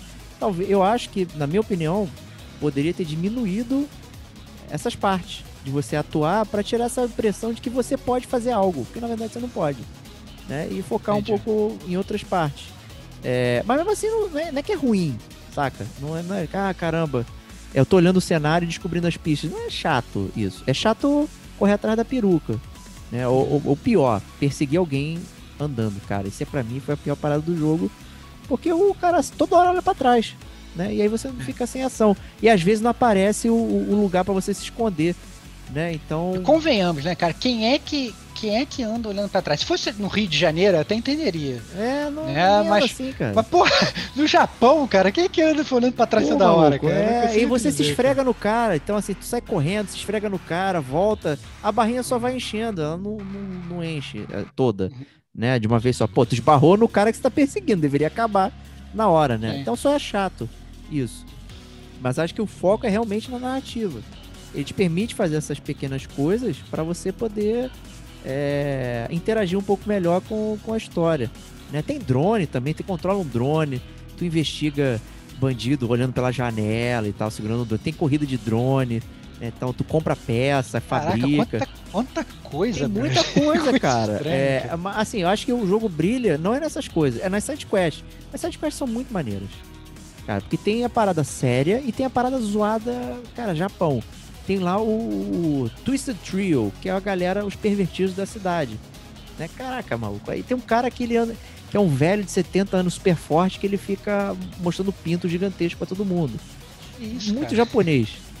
Tem um maluco, tem um maluco que ele julga as pessoas que estão no motel. Então ele entra lá, ele tá vendo o que as pessoas estão fazendo, ele filma. Se ele achar que foi maneiro, ele não expõe na internet. Se ele achar que foi escroto, ele expõe. O nome dele é The Cara. Judge, cara. Ah, Tem um maluco que fica palpando a bunda da, cara, das mulheres. Tem outro que fica roubando as calcinhas dos varais, sabe? É muito, muito peculiar. loucura. É muito doido, cara. Tem muita side quest que tem, cara, é, tem 50 side quests, tá? É, tá Entendi. mapeado. Eu fiz 35. Vou ser bem honesto. Eu Não fui até o final, não. Eu fiz uma porrada, assim. E, e elas são muito maneiras. Tem muita coisa legal é, no jogo ali pra, pra, pra fazer você ficar interessado. O lance aqui é você não se sente um detetive. É, mas eu acho que o jogo não é sobre isso. Eu comparei com a L.A. Noir pelo seguinte fato. E aí eu vou entrar um pouco no gráfico. Cara, os rostos são dos atores perfeitos. É o L.A. Noir evoluído. Então é, é o cara se expressando. Sabe, os personagens são divertidos. Tanto o japonês quanto inglês são bem dublados. Né? A tradução tá boa. Tá, porra, tu fica engajado. Caralho, esse personagem é foda. Ele faz essas papagaiadas. E eu quero estar ali acompanhando, quero saber mais. É, E o rosto demonstra isso, então é interessante pra caramba isso. E é uma coisa que uma evolução do. Noir, né? E é, o. Noir tinha que captar as pistas, mas não... Também você não tinha muita agência ali, né? Com... Ou você dava um soco na mesa, ou não dava, enfim. Fala aí, Serginho, Mas eu- vi que você tava levantando a mão aí. Então, eu fiquei bem curioso num ponto. Hum. É, nesse jogo, você consegue desvendar algum caso, descobrir alguns segredos com a expressão facial dos personagens? Não, não. Coisa. Não consegue. Não dá, né? É, é, ou, ou seja, é o L.A. Noir, que tem um gráfico do L.A. Noir, mas não serve pra absolutamente nada. Não. Serve pra você... Serve, Você fica... Serve você se sente mais pra você próximo. ficar- Nossa, olha, tem cara de mentiroso. Só que, na verdade, não vou, não vou acusar ele de mentiroso. Mentira, eu só vou conseguir acusar ele de mentiroso se ele realmente for mentiroso. Porque eu tenho que escolher isso pra história poder continuar. Isso. Senão. Caraca, cara, eu. é, Parece que é um. Não vou falar que é um jogo de QTE. Porque... Não é QTE, não é QTE. É um jogo de história, Não, não. cara. Você Não. escolhe alguma coisa no jogo do Kojima? Não, não, eu entendo, não, eu entendo perfeitamente. que- Eu entendo, eu entendo. Mas, mas o jogo do Kojima, ele tem um, um gameplay, todos os jogos, por exemplo, o Death Stranding, o Metal Gear e tal, ele tem um gameplay forte que acompanha aquilo ali. O que você tá falando assim, ah não, mas o gameplay é eu seguir uma peruca, que é um saco, ah, eu seguir um cara na rua, É, que é um saco, ou ir pro julgamento, que é um saco. Então, na verdade, o que me parece é que você achou o gameplay do jogo meio que mais ou menos, mas a história você achou foda. Não, o gameplay de luta é maneiro. É gostoso. Tu sai Ah, só o de luta, o de É. luta, o Streets of Rage, entendi. O Streets of Rage de luta é, porra, cara, é maneiro pra caraca, mano. Tu entendi. pode fazer muita coisa brincando ali. É muito divertido sair na mão com, com a galera. E as lutas, cara, as lutas são muito bem coreografadas. Porra, eu acho que eles fizeram um trabalho muito bom na hora de sair na mão ali com a galera. Né? A, a- a parte que, digamos que você é o detetive ou advogado, você não tem agência naquilo. Sacou? Eu acho que isso que. Não é que, que é chato, ele é só genérico. Pô, o Ace Attorney, você pega pistas. Você pode acusar ou não, você pode perder se você não tem uma pista X. Né? E como o jogo ele quer contar a história daquela forma, tal qual um Kojima, por exemplo, então você tem que pegar todas as pistas. Não tem jeito. Né? Ele só Claro, vai sair claro. dali se você pegar todas as pistas. Né? E as outras paradas são incidentais. Você nem é obrigado, cara. Tem poucas missões dessas que eu mencionei de correr atrás da peruca ou, ou de seguir, é, que são da main quest. Isso tudo é side quest, você não precisa fazer nenhuma. Né? Eu Fazia porque a história em si, contada, era muito interessante. E sempre tem porrada. Então a porrada é, é sensacional. Sensacional. Mas o, o, o jogo ele também tem um outro sistema que você sai na mão. Só que tem inimigo que não respeita, por exemplo, armas, né? Então tem gente com revólver, tem gente com faca, tem gente com espada. Essas, é, se você toma um dano disso, você perde barra de energia, igual o Dark Souls, né? Então ele, você não consegue recuperar além dali. Você tem que ir no médico, né? Se curar e tal. Tem, tem essa brincadeira. Então, sempre que tiver um inimigo com, com arma de fogo, você já tem que atacar ele direto, tentar desarmar ele, fazer uma brincadeira. É bem interessante também. Tem uma parte que você faz é, os extratos, que chama assim, né? Então você faz umas poções, aí melhora é, ca, cair, cair item, aumenta é, experiência. E tem os jogos, cara. Tem Blackjack, tem Poker, tem Shog, tem Mahjong, tem. Tem. uma porrada de Parada jogo. toda. Tem, um Tem uma pra toda. Você, você- literalmente você fica vivendo ali, cara. Você fica É o lá. jogo das sidequests, é isso, cara. É Você o não jogo quer das muita história, você quer, ficar, você quer ficar ali vivendo aquele mundinho ali. Você vive no parada. mundinho, mas a, a história me impressionou muito, cara. Porque ela é gostosa, muito bem contada, divertidíssima. É... Eles capricharam muito, cara. Eu, eu fiquei muito impressionado porque eu já vinha cansado de 30 horas de Death Strand ali. Eu fiquei de saco cheio e eu joguei 30 horas de Judgment assim, ó. Assim, voou, cara. Eu, eu fiquei muito impressionado com a qualidade técnica da história. É Muito bem contada. Né? Eu acho que, né, com esse já foi anunciado aqui o Last Judgment para setembro de 2021, que é a continuação. Reza a lenda que eles vão realmente melhorar essa questão aí do. Da, do, do aparte, né? De você ser o detetive advogado.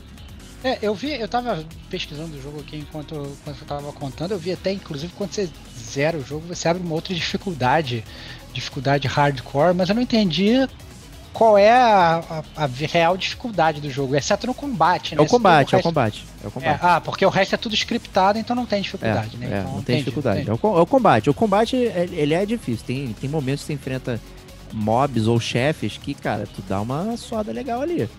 O último chefe, inclusive, o, o embate é foda e o cara, meu Deus. Ali deu uma suada legal. Você tem que usar todas as suas habilidades. É, de, de desvio, de bloque, de, de pular por cima do cara, sabe? Tem uma série de coisas que você pode fazer. E essas coisas elas são evoluídas conforme você vai avançando no jogo.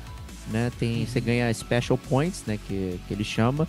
E aí você compra essa habilidade. Então você tem habilidade de luta, pode aumentar seu HP, o seu combo. Tem habilidade de batalha, então você aumenta o, o seu repertório de golpes que você pode fazer.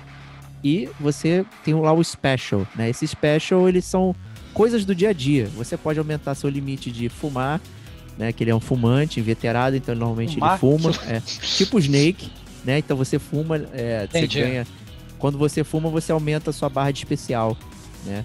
Quando você bebe, Uhum. você ganha o Drunken Boxing lá, então você ganha novas habilidades dentro da batalha, quando você tá chapa house. É, então, assim, o Special, ele tem as coisas do dia a dia, né? Então você melhora... é, tem lockpicking também, eu esqueci de mencionar, tem lockpicking. Então você pode ficar com, com, com o aramezinho pra cá e pra lá. Tem o abrir cadeado, que é diferente do lockpicking, então você vai cutucando o lugarzinho pra subir no lugar certo. Olha, tem muita coisa, cara, que doideira, cara. Eu Vou Muita lembrando. É muita É, coisa, pa- cara. é, parece que realmente é muita coisa, cara. É muita fico até coisa. impressionado. É, e acaba que isso, como você não fica toda hora no lockpicking, é um pra lá, um pra cá, e você não fica, pô, que idiota. Cara, até pra abrir uma porta tem um minigame, porque ele tem um molho de chaves e você precisa usar a chave certa para abrir a porta. Nossa, cara. que loucura, cara. Cara, é muito doido isso, cara. É muito louco, é muito louco. Mas o. O jogo é isso, cara. O jogo tem, tem mil coisas. Tem até Kickstarter, cara, no jogo. Depois você libera um, Caramba. Um amigo, aí ele tá querendo construir um prédio, né? E aí ele fez merda com orçamento e gastou. Aí o Iaga me sugere, por que você não abre um Kickstarter? E aí, e aí, e aí você participa de altos Kickstarter.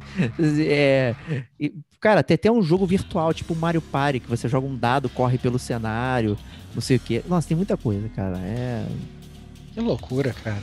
Que Ó, engraçado. É, eu eu fiquei bem curioso, cara. Recomendadíssimo, então. Recomendadíssimo. Cara, a Mas- história é maravilhosa, maravilhosa. Entendi. Eu recomendo, peguem lá, Judgment. Eu peguei na promoção quando ele. Acho que foi 99 que eu paguei. É um ótimo preço pra você é, entrar nesse mundo Rya, é, Ryu Gatoku, lá do, desse pessoal aí da, que faz Yakuza. Né? E uma forma barata de entrar e se divertir com essas idiosincrasias do, do Japão.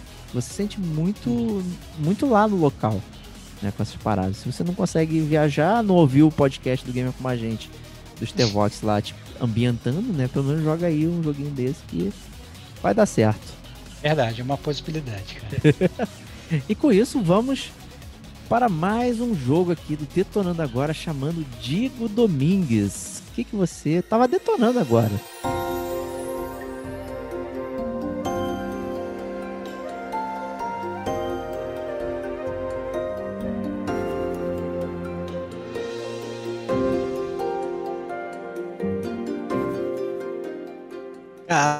Prazer falar desse jogo maravilhoso, né? Já spoilando total minha conclusão aqui também. Opa. Tava jogando agora, mentira, agora não, mas ontem, novamente, o jogo que eu tô detonando agora, cara, é New Pokémon Snap do Nintendo Switch, cara.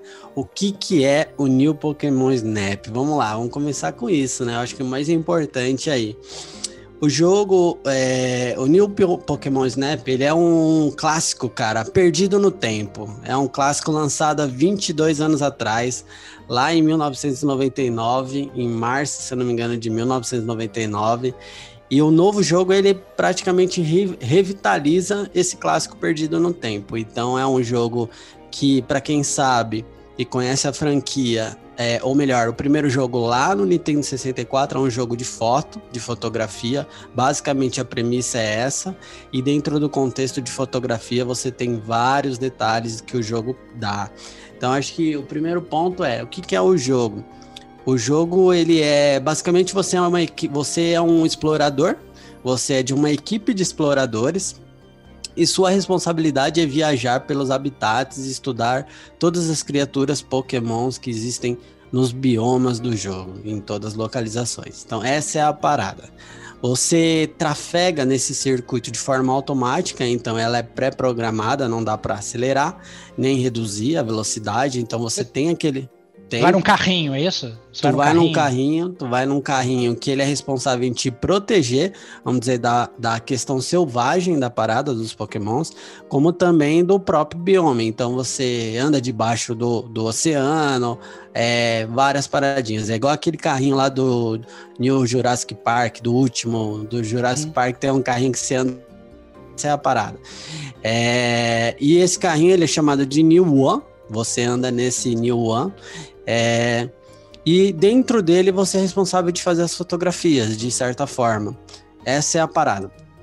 É, o que, que tem de novo nesse jogo em relação ao último, né? O último jogo ele se passava num- numa região chamada é, Pokémon Island, basicamente, e esse novo ele se chama Lental Region. Então ele é uma é a região de Lental, que, que é o nome dado para essa região. E do já comparando inclusive com o clássico de 22 anos atrás, o jogo que ele traz uma novidade que é o fenômeno Illumina, Illumina, que é um fenômeno que certos pokémons estão brilhando e você como explorador tem a responsabilidade além de é, estudar todos os pokémons e tudo mais, você também tem a missão de estudar o fenômeno Illumina. Essa é a parada. Então você e o professor, teu auxili teu, teu, teu amiguinho explorador, teus auxiliares de, de laboratório, eles te dão essa missão de estudar não só os biomas, os pokémons, os habitats, como também o fenômeno Illumina. Então essa é a parada e o pano de fundo do jogo falando de estrutura narrativa, tá? É, falar um pouquinho dos biomas, como que eles são é, divididos. É, são, se eu não me engano, eu não detonei o jogo todo ainda, tô muito longe disso, o, mas ele tem mais de 10 regiões, se eu não me engano. E aí você tem desde a da vilazinha, terra, mar, se tem gelo, coral, tu tem lava, tu tem caverna, tu tem fundo do oceano, oceano então tem muito habitat diferenciado para contemplar o máximo possível de, de tipagem de Pokémon. Essa é a parada. É, e a parada é assim, você começa o jogo com a missãozinha lá no teu laboratório e tudo mais, então você tem que sair e estudar. Então você vai ganhando, por exemplo, uma Photodex, que é como se fosse a Pokédex do jogo original, e nela você cataloga de certa forma todos os pokémons que você faz, a distribuição de, ca de catálogo ela é dividida em quatro, então cada pokémon precisa ter quatro capturas diferentes, elas são denominadas como uma estrela, duas estrelas, três estrelas e quatro estrelas. Sendo a quarta a foto perfeita, ou ela seja ela interativa, por um momento de interação diferenciada, ou por uma posição de fato muito boa. E dentro dos, dos quatro níveis, você tem os níveis de é, bronze, silver, é, gold e platinum, é, ou é de diamond, algo assim, não lembro. Que é quatro, este quatro estrelas. Diamond é o melhor, a melhor pontuação. E essas, essas categorias são classificadas por pontos a cada foto que você faz. Então, basicamente, você faz o circuitinho lá, vou avançar um você faz o circuitinho da, da região que você está fazendo, fotografa todos os pokémons, no final rola a avaliação de cada foto que você fez. Tu escolhe uma foto para cada pokémon. Então, se você fotografou 10 pokémons, 60, 70 fotos, você escolhe a melhor ou a que você quer de cada um para ser avaliada. Ela é avaliada com uma pontuação, essa pontuação ela olha é, centralização, tamanho, é, se existe mais de um Pokémon na foto, às vezes você pegou uma manada atrás e pontuou a mais. Então tem vários critériozinhos que avaliam a sua foto e podem fazer melhor ou pior e em relação ao ranking, principalmente o ranking global do jogo, que ele gera um modelo de competição online, vai. Eu já tenho uma dúvida já de cara. É, Manda. Assim, pelo que eu entendi, assim, então cada, digamos, cada fase é um bioma, por exemplo. Cada fase é um local e vai ter, digamos, sei lá, essa essa montanha russa aí que vai te guiando e você vai tirando as, as fotos, né? Eu imagino, conhecendo você, meu amigo Diego Domingues, que você vai querer tirar fotos Diamonds, quatro estrelas de todos os Pokémons e, e, platinar todas as suas, suas jornadas. Eu duvido, inclusive, que conhecendo você, você passe para a jornada seguinte se você não tiver todos os Diamonds, o que quer que seja estrelas da, da, da, da jornada anterior. E aí vem a minha dúvida, assim, já que você vai ter que provavelmente tirar várias fotos é, e você não consegue, como você falou, acelerar ou, retra, retrair a velocidade e tal, você vai ter que fazer aquele mesmo percurso 20 milhões de vezes até sair a sua foto perfeita. O jogo ele não fica repetitivo pra caralho? Porque eu fico imaginando, caceta. Beleza, tem vários pokémons, eu imagino que numa, numa, numa digamos, numa, numa corrida de montanha russa, tem, tem um. Eles, os Pokémon eles sejam excludentes no sentido de assim. É, você tirou foto de um, você não conseguiu tirar do outro, porque ele esteja de um lado, o outro tá do outro e tá não sei o que. Então você vai ter que fazer. Você é para você fazer aquilo várias vezes, mas como você vai ter que fazer aquilo várias vezes, também querendo ter uma pontuação, pontuação alta, você vai ter que fazer aquilo milhões de vezes. Não, não fica repetitivo, cara? Sim, sim, fica de certa forma. É... O fator replay ele é premissa fundamental no jogo, ele é, cons ele é construído para isso, essa é a realidade. É, só que a parada fica menos enjoativa, vamos dizer assim, porque de fato ela, ela gera uma repetição que se você jogar muito, muito, todos os dias, muitas horas, você vai pegar e dar uma cansadinha. Mas a parada é que o fator replay está na construção do jogo. E quando ela está, o que que eu falo que por que que ela está e por que enjoa menos?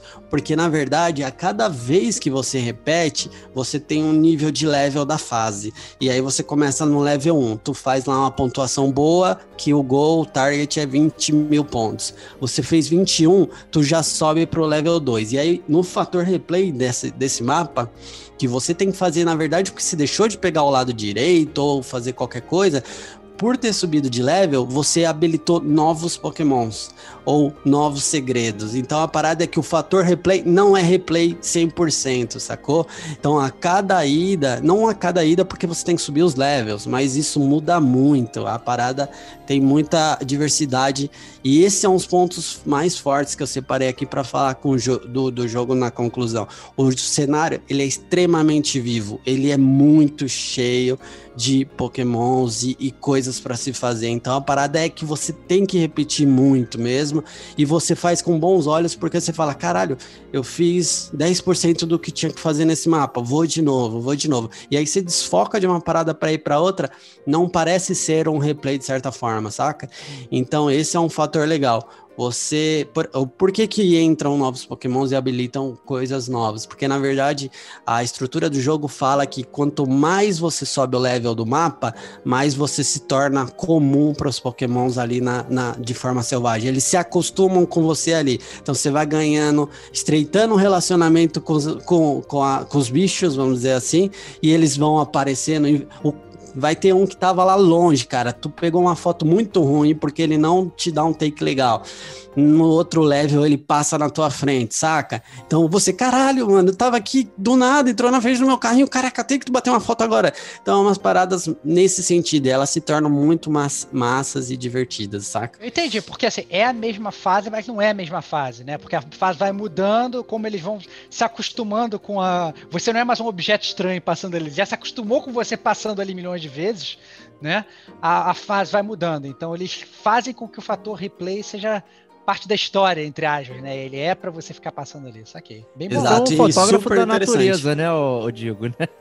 É, exatamente. E fora isso, ainda tem o mesmo mapa dia e noite. Eu não, não, acho que não são para todos, mas vários mapas que eu liberei, ele te, libera, você upa o level do mapa, você libera ele à noite. E à noite é outra parada. Então são pokémons noturnos, são outras paradas, saca? Às vezes são pokémons que estão no dia, mas no, à noite ele tá dormindo e ele tá em outra posição, outro lugar. Você desabilita você habilita outra ação, enfim, outras paradinhas nesse sentido, que eu explico um pouquinho mais também.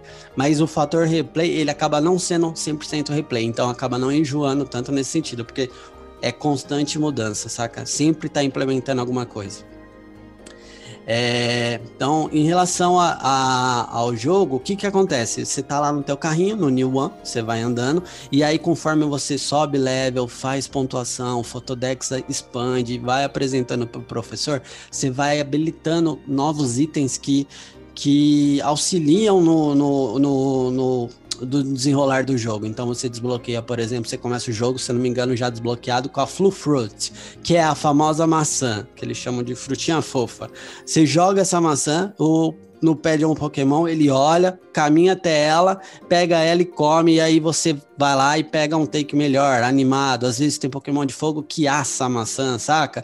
O outro dá um choquinho elétrico. Então, tem umas animações nesse sentido que se você tem que descobrir. A real é que no, chega um momento que você, você, você quer habilitar novas interações. Pô, não consegui fazer quatro estrelas desse aqui, mas eu peguei foto boa. É que na verdade, quatro estrelas desse cara é ele comendo a maçã, é ele fritando ou chutando a maçã para longe, saca? E como que você descobre isso? Você tem, tu tem que jogar tudo para tudo que é lado. Essa é real. Chega num momento que você fala: caraca, se eu não quiser olhar no YouTube, eu preciso descobrir. Então teve uma ação, inclusive, muito massa que eu achei, que você joga uma maçã na água, o mar de carpa pula da água para cima, como se fosse um peixe pegando isca, ele sai da água, como um pulo de um golfinho, um pulaço, e nisso, se você desbloquear uma ação que você vai caminhando com o Pokémon que é um pássaro, o Pidgeot, ele ficando perto da, de uma árvore, na hora que o Magikarpa pula, você faz o, o pássaro vir, pegar o peixe e sair voando com ele, saca? Nas patinhas dele, ele foge com o peixe.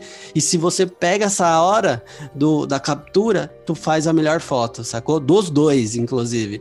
Então você tem que ir tentando fazer paradinhas nesse sentido. Tem uma cena um, uma hora que inclusive você joga uma maçã dentro de uma toca, sai um Pokémon de lá de dentro. Se você não jogasse, você não ia descobrir. Então, essas paradas. O jogo não te induz isso. Ele te dá algumas dicas, inclusive, tem algumas plaquinhas que você interage assim ao longo do percurso. Ele fala: parece que tem um Pokémon aqui dentro, ou é um habitat de alguém, ou ó, vimos pegadas por aqui. Então, ele vai te dando algumas dicas assim para você tentar fazer. Além disso, o jogo te bota quests. As pessoas dos os exploradores te dão quests. Então ele fala assim, cara, adoraria uma foto de um mar de carpa pulando. Então você, tipo, te induz a tentar fazer aquela parada e você vai, vai desenrolando algumas coisas. Eu não e sei se a... eu... Desculpa, Digo, te interromper. Imagina. Eu não sei se o bate-por feito... É... Você tem controle sobre o movimento ou o carrinho ele vai te levando Não. On, on rail, ou você É pode ficar rail, parado. Você não pode ficar parado ali admirando. Não. A parada, ela é. Exige o fator replay também nisso. Então, o- a parada anda. Se você perder, opa, vou voltar depois só pra pegar aquele momento. Então, tem muita gente que, Ah, ó, a Kate entendi. estava me dando uma dica. Ela falou esses dias a Kate pra mim: Ô, Digo, começa o jogo do mapa tal, mas vira a câmera toda pra trás. Começa o percurso de costas. Que vai ter uma parada lá atrás no fundo. Então, tipo, você tem que ficar repetindo a parada, entendeu? E caçando em tudo que é canto. Então, não dá pra parar. Inclusive, tem umas paradas legais nesse, diferente do clássico do 64, que eu achei maneiro, que tem um Pokémon que é enorme, é um coqueiro gigante, gordão, que é o Executor. Ele para é, em frente ao trajeto, então ele, ele fica tirando uma soneca, sei lá, ele senta e ele trava. É o único momento que você consegue um tempo maior pra pegar ao redor, saca? Mas Entendi. porque ele te atrapalhou e não porque você quis parar. E aí você pode tacar uma parada em cima dele para ele vazar. Ou senão você fala, não, vou deixar, vou aproveitar para fazer o máximo de foto boa aqui. Então é uma parada interessante, inclusive, desse jogo. É muito mais interativa, assim, e real, eu acho que dentro no contexto se- de, de selva, de ser algo mais selvagem. Eu imagino que as fotos não tenham limite também, né? O- Tem, Você- tem. Tem limite? Tem limite? Tem limite, é. Até ia falar um pouquinho disso. Você começa o trajeto com, com esse tempo. Não tem um contador, né? Mas é o circuito, enfim, é sempre É o um mesmo tempo. né? É um tempo. é, é, e você tem um limite de fotos. Você tem 70 fotos para tirar. Então você dispara 70 cliques. Se você gastar 70 nos primeiros dois minutos, a parada acaba ali. E aí o jogo te propõe já subir para, vamos dizer, para para pro hub, enfim, para sair dali para não ter que andar tudo. Mas você tem 70, você pode guardar tudo e usar no final, você pode sair distribuindo, mas você tem um limite de 70 fotos no por mapa. Essa é a Tem- parada. e, e tem, por exemplo, você citou aí que você vai jogar frutinha, o bicho vai pular, vai pegar, você vai continuar a foto e tal, não sei o quê. Você, além disso, você tem que ser rápido do gatilho, de focar e, e enquadrar e tirar uma foto difícil dessa. Porque imagina, você voou um bicho, pegou outro no ar, saiu voando, parada deve durar tipo um segundo, né? Você tem que ser super rápido ainda, ou então. Porque a- imagina a merda, imagina a merda, essa parada, sei lá, uma exposição, é no final do percurso. Aí você já viu que é possível fazer, mas a sua foto ficou uma merda. Caralho, vou ter que fazer esse percurso todo de novo pra tentar chegar lá no final e tirar. Aí você tentou tirar, não consegui de novo, porque a parada vou fazer o percurso Nossa. todo de novo. É isso que eu, eu fico angustiado só de pensar. Eu sei que tem várias coisas diferentes, eu sei que você vai melhorando outras coisas, você vai passar a olhar pra direita e não pra esquerda durante todo o percurso e tal. Mas eu fico pensando que, cara, eu não sei, me parece re- repetitivo assim nesse sentido. Como Tem é que que é o bom time? de FPS, hein, Stevox? É não, é, não é, pois é. sei, Eu quero, eu quero Jogar dizer- com teclado e mouse, né? é, não, qual, qual é, qual é a, qual é a, a, a leniência de erro que o, que, o, que o jogo te dá, entendeu? Ele te dá tempo pra tirar as fotos ou não? Tu tem que ser o Sebastião Salgado e se, sei lá, tirar foto de todo mundo num segundo. Como é que funciona? Cara, é bem equilibrado, essa é real. Você tem os pokémons, por exemplo, que ficam é, 10, 20 segundos olhando pra tua cara e você faz aquela foto tranquila, essa é real. Você tem o mix disso entre o, a alta complexidade e a baixa, que você tem que ser malandro, você vai pegando jeito. E tem os cliques mais raros, ultra raros, que são você tem que ser o cara foda e você tem que contar com a sorte do time. Então, por exemplo, es- essa do peixe aí que eu falei que o pássaro pula, eu fiz umas oito vezes até conseguir um take legal. E não peguei o melhor, já vi muitos melhores de amigos e tal. Então, assim, é, esse em específico é super complexo. É o que você falou, é menos de um segundo, cara. É muito rápido entre ele pular e aí você tem o controlador do analógico da câmera, mais o zoom, que você aplica o zoom da câmera, o zoom da câmera fotográfica. Então. É, esse específico ele exige mais, mas é, é o equilíbrio da parada, entendeu? Do circuito. Então você tem as fotos mais fáceis e as difíceis. Parada é que você termina tudo, vamos supor nesse mapa, você fala: não, antes de eu avançar, eu preciso fazer aquela foto quatro estrelas do Pidgeotto Magikarp. E você fica ali voltando. Ah, o ponto é que o jogo, ou cada mapa, eu não, não- eu posso estar cagando regra aqui, mas eu acho que não passam de, de 4, 5 minutos cada mapa. Talvez menos. Então a parada não se torna tão pesada no sentido de realmente essa do pássaro, é- pássaro é quase no final do circuito. Então você vai, você pode entrar, deixa o carrinho andar, troca uma ideia, ou vai, vai olhando só o mapa sem compromisso, chega lá, você se concentra, opa, agora eu vou me preparar aqui pra foto, puf, e você se concentra e faz, entendeu? Mas é, não se torna cansativo, porque não é longo, são circuitos mais breves, assim, mais curtos nesse sentido, sacou?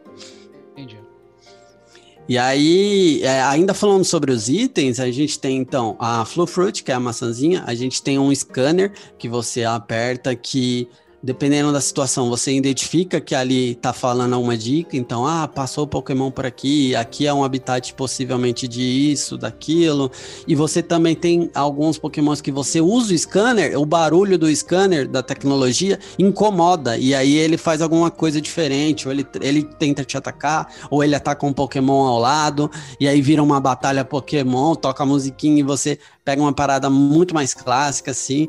Então tem o scanner, tem o Illumina Orbs, que são orbs e Illuminas do, do fenômeno. Essas paradas dos orbs você taca no Pokémon também, é, faz ele brilhar ou desbloqueia alguma coisa, ou existem itens dentro do mapa, por exemplo, plantas, que são plantas ilúminas, que você taca o orb nela e ela desativa e ela ativa alguma, algum tipo de ação, interação, enfim, desbloqueia. Então, por exemplo, às vezes você tá andando no circuito de lava lá, tem aqueles pokémons ali, pô, já fiz, não subi de level, mas não tá vindo nada diferente. Se você acertar três plantas seguidas que estão é, meio que escondidas ali no mapa, com o orb, passa um Charizard voando e é a única chance que você tem. Então, tipo, você habilitou aquela ação por causa do, da sequência que você fez, como se fosse um puzzle, saca?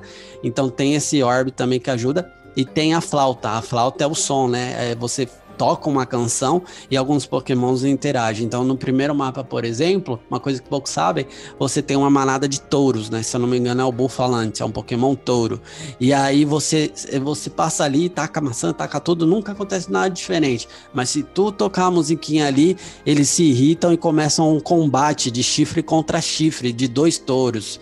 E aí você pega uma foto muito irada dos dois se batendo assim, saca? E aí, é, essa é a foto, inclusive, a única forma de fazer quatro estrelas desse daí. Então você pode pegar fotos muito boas, mas você não pega porque você não pegou em formato combate. Então tem essa parada da flauta também. É, e aí, cara, é, você no final vai ter a Photodex com as quatro avaliações de cada Pokémon, e aí você vai meio que completando. Então, assim, no final ainda tem esse formato mais collectible, né? Que você tem como pegar todos os Pokémons com todas as categorias, categorias de uma, duas, três e quatro estrelas e também de Diamond para todos. É, em relação a isso, até respondendo o que o Stevox falou, eu não, é, eu comecei com essa missão aí de querer pegar quatro estrelas para todos, mas a real é que tem muita parada que você não consegue. Você precisa avançar no jogo para depois voltar, porque você precisa desbloquear o item para desbloquear a ação, sacou? Além disso, tem Pokémon que aparece no primeiro circuito, mas a foto do, duas estrelas e a quatro não é naquele mapa. É em outra, porque tem outro Pokémon que ele, que ele trava uma ação, sacou? Por exemplo, tem uma ação muito maneira que você tem que fotografar três Talons, que são os pássaros, também é um Pokémon do tipo pássaro, quando ele passa voando na tua frente, muito rápido. E aí ele se assusta com, como se fosse o Flash, que não existe um Flash no jogo, até porque assustaria, mas é como se ele se assustasse com a foto assim, e aí ele para de voar com a manada e ele muda o circuito. Se você fazer isso com três, porque passam vários, der três cliques rápidos, três desviam e vão para um pouquinho mais à frente, dois, três segundos depois, onde vai ter três pokémons de inseto e os três pássaros pousam. E aí travam uma batalha 3 contra 3, que é uma parada super clássica do jogo, da franquia de RPG. Já vai ser muito é batalha- específico, gente, que você descreveu, cara. Então, então, então, eu isso, tô então, bolado com isso. Então é aí que eu vou chegar. Eu vou chegar exatamente nisso, assim. Sendo bem sincero, né? Eu já fui bem claro com essa parada em vários episódios do Gamer Como a Gente. Eu não gosto de Pokémon. Me critique. Assim, eu não. Eu acho que quando o Pokémon surgiu, eu já era talvez um pouco mais velho. Entendeu? Eu sou a galera do. do- do- do- eu sou da, da, da geração do Cavaleiro Zodíaco, não sou da geração do Pokémon. Essa é a grande verdade. Né? É, E aí, por exemplo, você fica falando as paradas, ah, não, vou pegar uma foto do Charizard, do Magikarp, do não sei o que, não sei o que. Eu sei o que, que são, mais ou menos, mas eu não tenho nenhuma intimidade, porque eu não vi o desenho animado, os próprios joguinhos de Pokémon, o, o que eu joguei, eu joguei pouco, Essa é a grande verdade. O Game Boy eu joguei, mas eu joguei, joguei pouco, sinceramente eu não lembro. Entendeu? E não é, digamos, aquele, aquele, aquele desenho que, que, que me tira os olhos. Eu tava até brincando com, com, com o Diego. Falou assim: pô, sai um jogo, ao invés de Pokémon Snap, sai o Marvel's Snap, onde você é o Phil Sheldon. Spider-Man. Snap. O, o Spider-Man Snap, que você é o Peter Parker, ele vai tirando a foto de todo mundo e tal, não sei o que. Se você faz uma parada dessa e tirar foto das coisas que você gosta, eu acho que realmente fica muito mais divertido. Você está falando coisas muito específicas de uma seara que eu não entendo. E aí, essa pergunta, pra quem não gosta de Pokémon, vale a pena? Assim, eu fico, com dois pés atrás. Isso é importantíssimo. é- eu acho Isso aqui tá na minha conclusão, cara. Acho que assim, eu vou até falar da minha conclusão sobre os pontos positivos e negativos que respondem sua pergunta. É, ponto positivo, cara, gráfico. De longe, um dos Pokémons mais bonitos, inclusive mais bonito que o RPG Sword and Shield, que foi altamente criticado pela, por, por mais que tenha o Switch não com não compita com, X, é, com Xbox ou PS, ele, o Pokémon sempre foi de, de portátil, né? De Game Boy, de, de, de DS, e, a, e migrar para o Switch era um puta avanço, e o jogo não foi tão bonito para muitas pessoas. E Pokémon Snap é, ele é lindo. Então o gráfico é, foi extremamente elogiado. O jogo é fantasticamente bonito. Outra coisa muito positiva nesse jogo é a longa jogabilidade. Muito diferente do clássico do Pokémon é, de 1999, o Pokémon Snap. Esse jogo é extremamente gigante para um jogo de fotografia, um jogo nesse sentido. O jogo tem diversos mapas e tem vastas opções de dentro do. Por exemplo, são 10 mapas ou mais, sem contar que tem noite ou de dia. Então, tipo, na verdade são como se fossem 10 regiões, podendo ser 20 ou 30, saca? Porque tem alguns umas paradas raras nesse sentido. Fora que, pô, mano, eu nem sei se eu tô na metade do jogo, porque tem muita coisa. Você E sente que outra- tá trabalhando, é isso? É isso?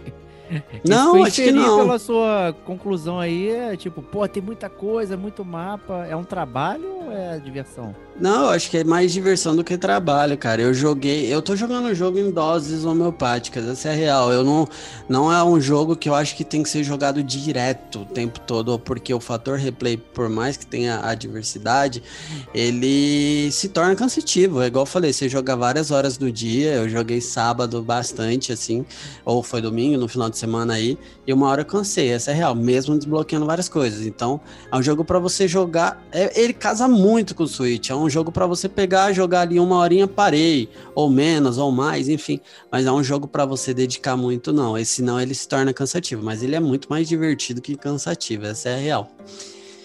E aí os pontos positivos são esses, o gráfico, longa jogabilidade e o cenário que praticamente é extremamente vivo aí. E aí entra o fator da pergunta do Stevox, que eu acho que é o fator talvez seja negativo do jogo, embora eu e a Kate faz, falamos o tempo todo que é GOT, né? Esse game é GOT para 2021. Mas a real é que o jogo é nichado, né, cara? Esse é um ponto negativo da parada. O jogo é extremamente nichado. O, o jogo Pra gostar do jogo, tem que ser amante da franquia Pokémon. Acho que é muito difícil tu embarcar sem gostar da franquia. Essa é a real. É, mas o mais legal e o principal ponto que eu quero deixar para todo mundo que é ouvinte aqui, principalmente que jogou o 64, é que, cara, quem jogou o clássico do 64 precisa jogar o New Pokémon Snap. A parada é de longe um avanço absurdo revitalizado da, da- do clássico, sacou? Então, assim, o jogo é muito, mas muito melhor. Eles conseguiram garantir muito nesse sentido, assim. Mas é um jogo nichado, então isso é importante. E o outro ponto negativo que é, ou para ou que não são para mim, né? Porque eu, eu gosto da franquia, embora o nicho também não seja, é o fator replay.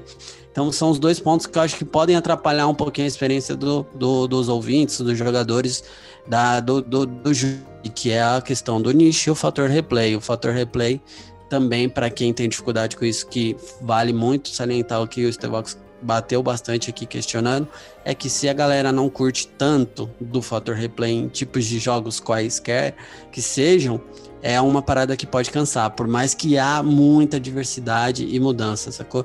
Então acho que vale muito, eu indico a galera aí, principalmente que conhece Pokémon, tem que jogar o jogo, o jogo é muito bom, o jogo chegou bem hypado aí no mercado, é um jogo que demorou 22 anos para sair, e aí é o, o, pior, a pior coisa que poderia acontecer é esperar mais 22 anos para jogar isso de novo, né? Essa é a real. Mas é um jogo que eu recomendo muito, cara. Acho que para quem nunca jogou Pokémon, acho que vale estudar estudar, vale ver uns vídeos, vale ver se se embarcaria nessa aí. Principalmente porque não é barato, né? Um jogo do Switch, é um jogo de 300, 400 reais se for mídia física, 300 reais mídia digital. É, tem que calcular bem aí que nossa moeda não tá valendo tanto no mercado não, no mundial. Então, fica, fica aí a dúvida aí para os ouvintes, para todos vocês, meus amigos do gamer como a gente aqui. No, na, minha, na minha humilde opinião, eu embarco total. Eu dou 4,5 estrelas, quase numa Calma resenha aí, full gente, aqui. Agora não é. Né? não, eu tenho, que, eu tenho que elencar o valor de toda a minha análise, cara. Para mim é 4, merece 4 de 5. Vamos ver no futuro. Tá bom. Quando a gente tá bom, fazer o cast. Vamos Mas deixar é a dica excelente. aí pro, pros ouvintes também, BR, né? Uh, não estamos sendo pagos para isso. Mas aquele site nuvem, né? Com dois U's, lá normalmente tem promoção, você pode parcelar em até quatro vezes, já é uma ajuda pra caralho e ainda tem cupom de desconto e tudo mais, já vi lançamento, sei lá, o Super Mario 3D World também, que eu tava de olho, ele tá por 259, que é bem razoável. Né? Uhum. O pessoal falando que oh, o Switch tem os jogos mais caros do mundo, né, cara? Desculpa.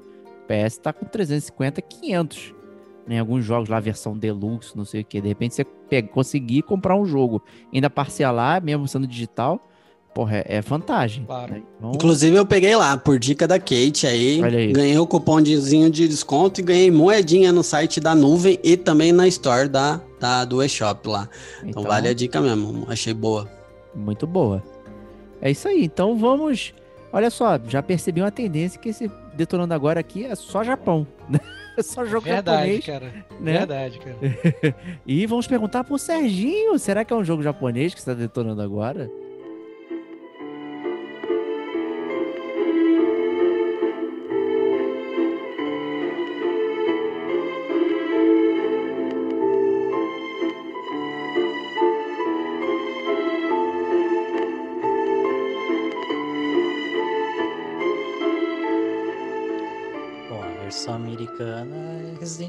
Mas eu posso falar que eu estou detonando agora o Biohazard, né? Aí que isso, cara, é isso aí, cara. Biohazard do Villager, Villager. Cara, eu, eu tô muito ansioso, Serginho. Eu, sinceramente, a gente. Eu, eu, sem querer roubar, roubar o teu show aí, cara. Mas eu tô, tô bastante curioso sobre o Resident Evil 8, que é o Resident Evil Village, porque a ah, gente jogou nada, o 7, a gente jogou o 7 aqui, a gente se amarrou, é, gostamos muito, falamos que revitalizou a franquia e tal. E eu queria saber, cara, tudo que você tá achando desse jogo, cara, sem spoiler, obviamente, mas eu sei até que você já zerou, né, cara? Serginho já, Machine. É um monstro, é um monstro. Serginho Machine pegou o jogo no Day One já tinha zerado, cara. Já deve ter platinado, zerado, cara. Né? Nessa hora ele já platinou, inclusive. Ele, tá, ele platinou enquanto vocês estão aí falando, gravando podcast e tal, o Serginho tá todo calado. Não é porque ele não tá, ele tem que estar tá jogando, saco? É, ele não conseguiu largar a parada. Mas o... conta aí, Serginho, como é que Deixa é essa Deixa eu roubar esse trovão, até do ah. Serginho. Que ele mostrou a foto do, do Resident Evil PS4. Né? Eu queria entender por que, que ele comprou a versão PS4 se ele tem um PS5, como é que funcionou também essa dinâmica, né? Porque a versão PS4 é mais barata, né? Se você comprar a caixinha PS5, você está pagando pelo menos 100 reais mais caro. Né? Eu queria entender o que aconteceu aí nessa brincadeira. É, primeiramente, né, uma das famas uma da fama que eu tenho é de ser meio pão duro, meio econômico, demorar para decidir comprar alguma coisa aí. Até às vezes eu perco boas promoções, né? Mas nesse caso, o principal é porque você comprando o jogo, a versão do PS4, você tem a versão do PS5 gratuita para baixar no site, né? Na verdade, no próprio sistema do PS5. Você joga o CD lá, ele começa a fazer a instalação ele vai instalar a versão do PS4. Só que aí você pausa essa instalação, entra na loja, vai aparecer a versão do PS5 para você baixar. Você baixa, essa versão e fica a seu critério cancelar outra. Outra eu não cancelei porque dá platinas diferentes. Aí quem Olha sabe eu não me animo roubo Caraca, cara. Caraca, isso é que é cara. Pô, Isso mas é esse que é um vício. sistema estranho, cara, meio hackeando o sistema, porque por que que eu vou comprar a caixinha branca do, PS, do PS5 do Resident Evil por 350 se eu posso pegar por 279? Porque, por ah, exemplo, cara, mas tava o, essa Resident, o garota. PS4. É porque, na verdade, eu acho que esse é o estímulo deles pra você migrar de console, cara. Entendeu? Você, digamos, você não tem. Você, você só tem o PS4. Entendeu? Você quer jogar a parada, mas aí você pensa, porra, eu não tenho dinheiro pra comprar o PS5 agora. Mas eu quero jogar o Resident Evil. Mas, pô, mas eu queria jogar no PS5. O que, que você faz? Você compra a versão do PS4, sabendo que, na verdade, você não tá rasgando o dinheiro, porque você vai ter a sua do PS5 depois, né? Compra a sua versão, joga do PS4, você dá dinheiro pra Capcom, dá dinheiro pra Sony, e depois, quando você comprar o seu PS5, você já tem o seu game, você pode jogar ele com gráficos maravilhosos. Só que o Serginho é malandro, né? Ele tem o PS5 já, mas ele compra a versão do PS4 pra pegar de graça Muito dele bom. PS5. né? Burlando, que- quebrando a Matrix, cara. Excelente, cara. Espetacular. Então manda brasa aí, Serginho. com Essa diferença aí dá pra pegar uns joguinhos digitais nas promoções da PSN que não param de se renovarem, né? Então, voltando, eh, reforçando o que você falou, eh, isso foi uma situação que começou já em 2020 sobre aqueles problemas que a Capcom andou tendo sobre vazamentos de dados e como ela teve a sua rede invadida, o pessoal pegou muita informação de Resident Evil que estão para serem lançados, né? Não exatamente quais iam ser lançados, ou todos, né? Que ela tem em vista, mas o Village, que o pessoal até estava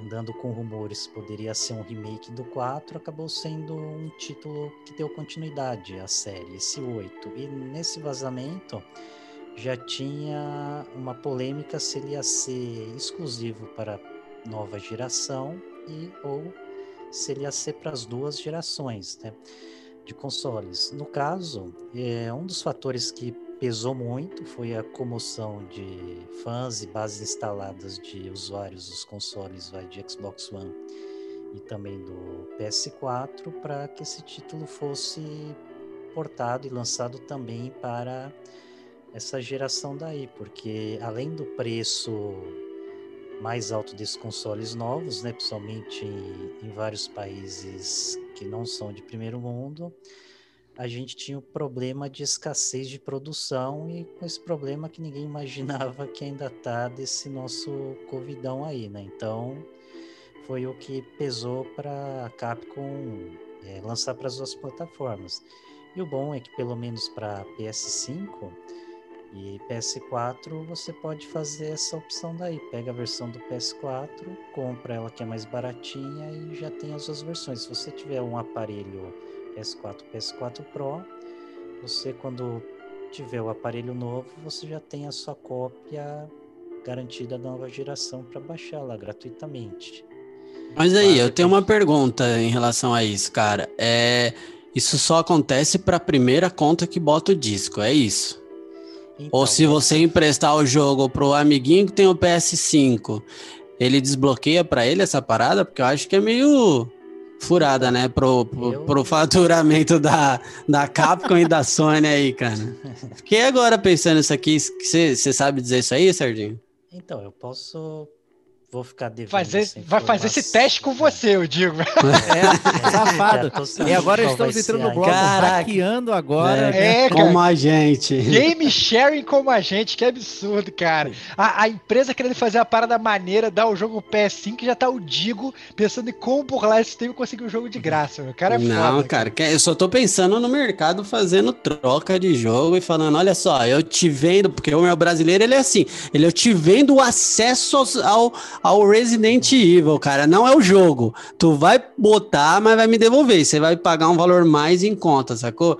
Então, porra, cara, que É. bizarro, que bizarro. É aí, segue aí, segue É aí. confuso, é confuso. É, essa in- informação aí precisa, eu vou ficar te devendo no momento, mas eu creio que se eu emprestar o disco para você, como o disco vai estar na tua unidade do seu PS5 aí, você vai conseguir baixar a versão do PS5. Boa. Aliás, Ele deve exigir a mídia, então, né? Pra rodar. Exatamente. Deve Baixar. exigir a mídia. Pra baixar. Não, pra deve- rodar não. também, cara. Pra rodar também. Porque senão eu te empresto, a gente tudo aqui se empresta o jogo e todo mundo tem acesso, cara. Acho que ele exige, a parada é, tem o disco em mão, senão não roda. Essa é a parada. Ah, não, com certeza. Se você tiver com o disco ali, apertar o ejetar mesmo no jogo, ele já encerra a aplicação e você não tem mais acesso ao jogo. Isso daí já foi testado. Tem lógica. Bom, é, Tem voltando. lógica. É, deixa um pequeno aviso que para dar o prólogo desse 8, eu vou provavelmente dar pequenos spoilers para quem jogou o Resident Evil 7. Ih, vai mandar o Diego aí, ó. É, mandar um R3 aí. né? Caraca, caraca. caraca, eu vou cara. sair do podcast aqui e volto mais não, tarde, cara. Isso tem zoando, no próprio joguei. Resident Evil 8 Parem. também, no Village lá, que tem as cenas do 7, né? Ele dá essa, Sim, essa spoilada, né? Exatamente. No Resident Evil 8, a primeira coisa após a instalação, é, qualquer versão dele, do PS4, PS5, Xbox, você é indagado se você quer ver um resumo do Resident Evil 7, o que acontece. E aí você tem a opção de mandar um yes ou não. É, eu, claro, para. Yes ou não, excelente. É. Muito bom. Ah, aliás, para eu aproveitar o máximo do jogo, eu mandei sim, vamos ver o que tá aí. Tem um resumo bem legal, ele conta toda a trajetória do set. Para quem jogou, vai recapturar tudo que tem de importante e vai ficar com a memória fresquinha do jogo que foi lançado já nos longínquos 2017, né, em relação ou a tem- esse jogo daí. Tem uma outra opção também, se você quiser relembrar o que aconteceu no set, ou então se você não, não jogou e quiser saber tudo com detalhes, é, você pode escutar o podcast número 58 do Gamer Como a Gente, cara, onde a gente destrincha o jogo completamente, cara. Olha aí. Excelente. E sem medo, sem medo. É, só o Diego, na verdade. O Diego É. tem medo até do podcast, a gente sabe. Eu nunca ouvi Mas- ele. Mas, mas, mas, mas conta aí, Serginho, como é que, aonde que, que, que, que- como é que começa essa história do Ethan aí? Ele pega exatamente de onde acabou o set. Ele faz uma leitura da capa aí pequenininha que eu tô, eu, ó, eu não me spoilerizei nada sobre o Resident Evil 8. A única coisa que eu sei é que o Mr. X é uma mulher gigante. Tirando isso, É. eu tô totalmente zerado, cara. Eu quero que você me explique Tamo junto, o tamo junto. que, que, que acontece aí no Resident Evil. Então, após os eventos do Resident Evil 7, é, você passaram-se três anos. Vocês estão num tipo de proteção a é, Testemunha? vítimas ou testemunhas ou pessoas importantes que presenciaram, participaram de algum evento muito impactante para o mundo lá do Resident Evil. Então, você já sabe mais ou menos que está em algum lugar na Europa, né? E você já tem logo uma surpresa que o casal tem uma filha. E aí você tem um pequeno convívio doméstico lá de uma noite de jantar tranquilo. Você pode fazer várias ações é, na casa, com a criança e até interação com a Mia. É, porém, sem também entrar em tantos detalhes, é, como nada em Resident Evil é um conto de fadas, já acontece um evento abrupto ali e o Ethan ele é separado da família. E aí ele acorda no meio de uma estrada e querendo saber o que, que aconteceu com a família dele. E ele não tem noção nenhuma de onde está e com quem que ele pode procurar ajuda. Então, dali do veículo que ele estava sendo transportado, ele parte para a jornada de ir atrás da família dele ou da filha dele, que é o alvo principal dele nessa história daí. É, o jogo já parte bem para parte de terror, suspense, jumpscare, um pouco de exploração.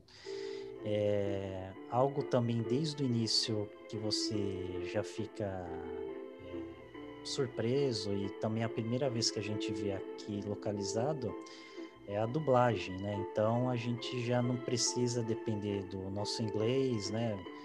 Uh, outro idioma, nem ficar lendo legendas. Então fica legal você acompanhar toda a história no cenário, assim, tudo que está acontecendo em volta. É tudo escrito em momentos- português, inclusive, no jogo. Você, né? Exatamente. Ah, que barato, que barato. Sim. Então, assim, sei lá, tem um jornal no, no chão, o jornal vai estar escrito em português. É, você já tem tudo traduzido já. Você já vê histórias, até fatos que aconteceram no set, você já lê tudo em português. Bacana, Aliás, a- bem legal. a localização é, de legendas, a gente já tinha isso no 7. No 8 é que o áudio todo tá assim, full português. Isso daí acho que foi uma evolução muito boa que a gente já tinha títulos bons como Uncharted, o fantástico The, Le- é, The Last of Us 1 e 2. Days Gone. Também, Days. Gone, sensacional. Excelente, É. muito bom, cara. Muito bom mesmo. É, e aí a gente parte, né? Como estava continuando, para a gente tentar achar filha. Nessa trajetória, que a gente pode ter sustos ou não, a gente se depara na famosa Village, que é, a, vamos dizer assim, a nossa leitura de capa, né? E nessa vila a gente já tem, vamos dizer assim, referências muito fortes de Resident Evil 4, que quando você já tem as primeiras impressões de área aberta do Village, a gente fala assim, olha, aqui é, uma, é um Resident Evil 7 com 4 e talvez vão tentar entregar um mundinho aberto aí pra gente dar uma explorada aí. E ali a gente já tenta procurar ajuda para saber o que, que a gente vai fazer ali para achar a filha dele, né? Porque também tem um outro ponto. A gente chega ali e precisa saber se ali é o paradeiro certo, né? Da nossa procura, né? E aí a gente já recebe umas orientações e dicas para seguir em frente. Logo adiante, é, a gente se depara com, vamos dizer assim, os grandes problemas do jogo, né? De não de Né, né, problema de mecânica. Ah, tá. Já tomei um susto aqui, gente. Não, de roteiro. Tô falando como o jogador e o personagem a fria que ele se mete, né? Que ele, Ah, ele chega, encontra, vamos dizer assim, o, grande boss, o vilão do jogo, mais os quatro grandes capangas deles querendo a sua pele, né? Eles decidindo para ver quem que ia dar fim em você. Eu vou fazer uma pequena pausa, Serginho, aproveitar para te perguntar, porque senão você vai passar, eu acho que tem, que tem tudo a ver.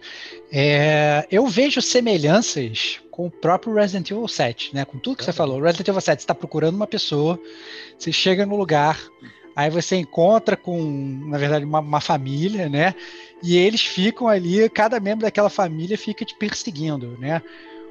O, o Resident Evil 8, pelo que você me falou, parece exatamente a mesma coisa, né? Você está procurando uma pessoa da sua família, você chega num lugar, tem um boss e uns capangas ali, e eles ficam meio que tentando te pegar os, os quatro ali, os três ali, não sei quantos são, todos ali ao mesmo tempo. O jogo ele funciona exatamente da mesma forma, assim, tipo, é, você enfrenta. Porque, porque no Resident Evil 7 é muito separado, inclusive, né? Você enfrenta um boss, aí depois vem outro boss te perseguindo, depois você enfrenta o segundo boss, depois você enfrenta o terceiro boss, depois você en- encerra o jogo, né? Então, assim, com o quarto boss. Como é que. Como é que isso funciona no, no Resident Evil 8? É igual também essa logística, esse modus operandi, o loop de gameplay é idêntico? Porque parece, na verdade, o mesmo jogo com uma roupagem só com um personagem diferente, né? Uma roupagem um pouco diferente, ou não? Então, ele se assemelha muito, só que numa escala maior. É, a primeira impressão que você vai ter é do quê? É, passado esse ponto aí que eu já contei até o momento, você vai ter que seguir, vamos dizer assim, a uma determinada área de um dos lords aí do jogo daí, para chegar no vilão principal. E cada área, vamos separar desse modo, é, tem uma mecânica específica ou puxa mais para um tipo de jogabilidade, né? Assim, como que eu posso explicar melhor? É, a primeira grande área que você vai enfrentar e ter dificuldades, você vai talvez achar muito legal no jogo, é com a Lady Alcina Dumitrescu, que é o do, do marketing lá, né? Que é ela, mais as três filhas no seu encalço no castelo dela. Você No vai- castelo que as portas, né, não comportam ela, né? Que é gigantesca, É. né? Ela construiu portas menores do que ela, né? Mas tudo bem. É, tem que rastejar para passar da porta. ali. Pois é. Então, é, essa primeira parte do jogo, assim, sem entrar em muitos detalhes, o que é legal dela? Ela lembra muito o início dos Resident Evil clássicos, aí, o 1, do 2, até o remakes, né, do 1, do 2. O próprio set que você anda bastante de um canto para o outro para abrir novas áreas, buscar um item de um lugar, levar para outro. Com um certo nível de perseguição e com, vamos dizer assim, um temperinho a mais de você poder usar o ambiente é, como um item, a- vamos dizer assim, um, é, um efeito a favor é, de você fugir ou você contra-atacar esses perseguidores. Mas assim, eles são bem é, é, leves, né? São bem pontuais e não é, eles poderiam durar mais, né? É, na verdade, eles colocaram assim uns personagens com mecânicas nesse ponto do jogo legais, só que eu acho que faltou nesse primeiro momento mais tempo para eles brilharem, vamos dizer assim, que é o resumo certo. Então você, vamos dizer assim, embate com uma, já acabou sua relação com aquele personagem, depois você vai ter o enfrentamento do outro também acabou.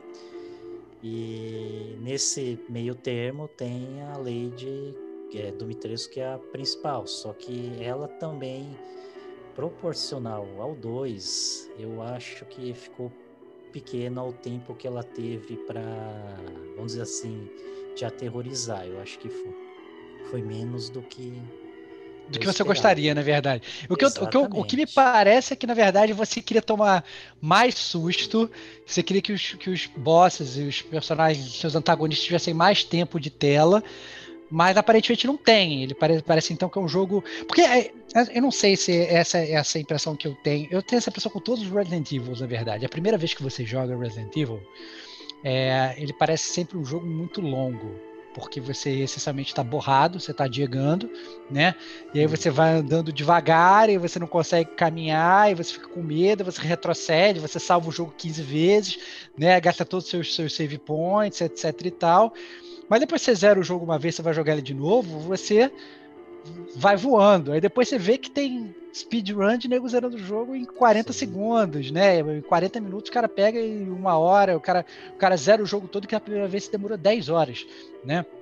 É, e é isso, você sentiu que o jogo é isso mesmo, assim, ele acaba sendo um jogo curto, porque o Resident Evil 7 eu tive essa, essa impressão, essa primeira vez que eu joguei fica um jogo realmente longo, mas quanto mais você joga, mais curto ele fica, né? Mas se você tá me falando que você jogou e já tá achando curto desde o início, vai ficar até preocupado, né, cara? E o que, que é Porque- curto, né? Tu jogou o quê? 12 horas? Ninguém aguenta tomar susto durante 12 horas, é o que eu digo. É, é, um é, jogo de explica 3 pra horas. É, Então, é, nesse caso eu achei curto, acho que não é para ver com assim, um olhar de um ponto de vista negativo. Na verdade é que era legal, tinha um potencial para estender mais, mas é, ficou, vamos dizer assim, numa caixinha de areia pequena para eles desenvolverem vai, esse tipo de mecânica de perseguição e combate. Eu achei que daria para ter, por exemplo, é, aí, claro, é coisa de produção e dos produtores né, do, do jogo. Eles poderiam ter tirado algumas partes e dado mais tempo para esses personagens daí. Porque, repetindo, eu achei que foi muito legal, mas para mim terminou entre aspas rápidos, porque eu queria mais. Foi legal. É, não, então, então, né, então eu entendo. Ele ficou curto, É. mas na verdade curto porque você ficou com aquele gostinho de quero mais, não porque Bom. é curto, curto. Você achou o jogo bom, É. então. Entendi. Ah, não, entendi. até o momento tava muito bom. É, mais pra frente também, sem dar tanto do que você vai encontrar, a gente tem talvez, a minha opinião, uma das partes mais, assim, aterrorizantes e de você ficar tenso no, na série Resident Evil toda, né? Eu Fora, falaria- tô fora, aciona o Calma aí, calma aí, alarme, calma aí, aciona calma o aí, calma aí, alarme, calma aí, calma aí, calma aí, parou, parou, parou, aciona o alarme. Você, Serginho Makihara, tá cravando que esse Resident Evil tem a cena, o segmento que mais te deixou borrado em toda a série demais. Resident Evil. É isso mesmo? Ah, pô, é. O negócio fica bem tenso. Aí, como você também já deu os detalhes aí, numa primeira vez você fica muito tenso lá. Que eu falei assim: opa, olha o potencial da Capcom aí pra pegar os direitos do Silent Hill e mandar o projeto pra frente aí, já que Konami não quer saber mais de nada, né? Eu não quero Então- ficar com medo não, gente. é. E, por exemplo, é uma parte do jogo que assim é muito escura. é, você tá bem vulnerável ali, né? O jogo todo você tem uma certa vulnerabilidade, somente numa primeira vez. Mas ali, assim, você tá na pior ali se algo ruim aconteceu aparecer na tua frente. Você vai indo. É, nessa parte, o que se destacou além do capricho de iluminação foi o áudio. Se tiver um headset bom, razoável, ele faz uns efeitos legais que poucas vezes eu já percebi um jogo, né? De tá acontecendo barulhos, efeitos sonoros que parece que estão acontecendo fora do seu headset, né? Então, por exemplo, tava jogando tenso Não, cara, tá hora. fora mesmo, né? Cara, É, cara, tá eu-. Tô Eu tô- louco. é, assim, é, que, é que a galera não tá vendo, não tá vendo o, o vídeo, mas eu tô rindo de, de antecipação e o Diego ele tá quase chorando de tanto medo, cara. É não muito vou bom, cara. Não vou, não vou, cara. É, Então, continuando. Ah, Tava tendo os efeitos é, 3D ali, parecia lá. Eu falei assim: ah, pô, acho que minha namorada tá acordada, tá andando pela casa lá, né? Aí de repente o barulho parou, falei, ah, deve ter pegado uma água, alguma coisa, foi no banheiro e tal, né? Apesar de não ter escutado descarga nem água, nada de torneira, beleza, né? Fudeu, Aí- cara, pelo amor de Deus, cara. Aí, pô, legal. Continuei jogando mais um pouquinho, deu dois minutinhos, aqueles mesmos barulhos de novo, né? Aí eu falei, opa, peraí. Aí eu só tirei um fone da orelha lá, falei, pô, essa porra aqui tá dentro do fone aí, né, meu? Dá um efeito 3D do caramba, né, meu? Pô, parece que estão andando dentro de casa. E aí o jogo continuou bem tenso. Essa parte daí eu achei muito doida, mas ela é, vai se perder numa segunda vez que aí você já Já, já sabe o que vai acontecer. Cara, mas eu, eu, que evitar. Não, mas assim, mas pra ser bem sincero, assim, no Resident Evil 7, fazendo o paralelo, né, é aquela cena, digamos, inicial com a Mia e tal, aquela pra mim foi uma das cenas mais aterrorizantes que, que, que eu já tinha jogado, acho que no Uhum. próprio Resident Evil, cravaria, tá? Aquela cena lá que bate, abre a porta, você olha pro porão, né, vê, vê, vê uma coisa vindo ali de baixo e tal, não sei o quê. Então, é, essa cena foi, cara, foi muito apavorante pra mim. Eu, cara, você cravar que tem uma cena mais apavorante do que aquela, cara, eu admito que eu tô diegando um pouco aqui, cara. Por favor, tô falando, cara. É, caraca, cara, eu acho que esse jogo vai ser bom pra caramba mesmo, cara. Tô diegando aqui, acho que vai ser maneiro pra caraca. Tem que jogar de fralda. Então, é que eles fizeram muito bem aquela questão de preparar o terreno, o clima e trabalhar com o tempo ali, né? Quando que você vai ter o problema cara a cara aí, né? Então eu achei que quando você fica na ansiedade do que vai acontecer ou não, assim, você aumenta muito o hype e você sofre até por antecipação, né? Então esse é Eu o que ponto digo. que eu fiquei legal. né? Foi assim um dos pontos altos do jogo. É, porém, continuando, vamos aproveitar e falar um pouquinho também das mecânicas misturadas, né, de Resident Evil 7 com Resident Evil 4. É, o que, que o jogo puxa do 4 em cima das mecânicas de combate, de itens do 7, né? A gente não tem mais baús, né? A gente tem um mercador chamado Duke, que é um gordinho boa praça que te ajuda o jogo todo, te dá dicas do local. É, Inclusive é faz o o- mercador do Resident Evil 4, né, cara? Só que pós-pandemia, né? É, é a parada. Sacanagem. Ele é o, é o. É que é? O cliente número um do iFood aí, né? Porque o carinha ali tá. bem gordinho mesmo. É que já entrega lá, pô, em Village. Mas segue aí, pô. Então, aí o, esse novo mercador daí, além de dar as dicas é, sobre o local que o Ethan tá, ele faz upgrade de armas, vende itens, é, ensina a criar itens que você pode coletar, vamos dizer assim, tranqueiras durante o jogo e determinados é, itens separados que aí você vai combinando para dar diversos tipos de munição, itens de cura e bombas, né? E também ele tem uma novidade lá que já fica dica para os ouvintes, que é todo item que você pegar de carne, né, peixe, frango, porco, você não vende esses itens porque eles são imprescindíveis para você fazer o upgrade do seu personagem de é, life, velocidade, resistência a danos e defesa. Então, se você vender um sequer, você já vai ter que fazer o upgrade na próxima RAM, que é outro ponto que o jogo puxou também desde a época do 4. Você não vai conseguir evoluir tudo numa primeira jogada. Então você vai jogando uma, duas, três, quatro vezes até upar todos os itens que você quer. Lembrando também que como o espaço é muito reduzido e você não tem baús, vai chegar um momento que você vai ter que decidir que itens você vai querer levar para usar ou não, pois provavelmente não vai caber no seu inventário. E você consegue, que nem no set, expandir o seu inventário de alguma forma, conseguir uma mochilinha nova e tal, porque assim, a, a, a questão dos baús, eu sou, eu sou muito dependente dos baús no Resident Evil. Né? Eu gosto sempre de ir lá, gerenciar o meu baú, deixar, na verdade, a maior parte dos itens no baú, justamente para eu tentar ir viajando leve, né? Com espaço para catar todos os itens, para fazer isso tudo. Fico muito preocupado com isso. Se você realmente não tiver o baú, não puder, se você realmente não puder, talvez expandir o seu inventário. O seu inventário continua sendo daquela forma que você tem que encaixar as paradas como se fosse um Tetris ali e fazer tudo caber ali direitinho. Como é que funciona? Isso está igual ou eles mudaram alguma coisa? Então, igualzinho do 4, você evolui o tamanho da sua maleta, que vai expandindo né, a largura e a altura com bloquinhos, né, que vai aumentando a área dos itens.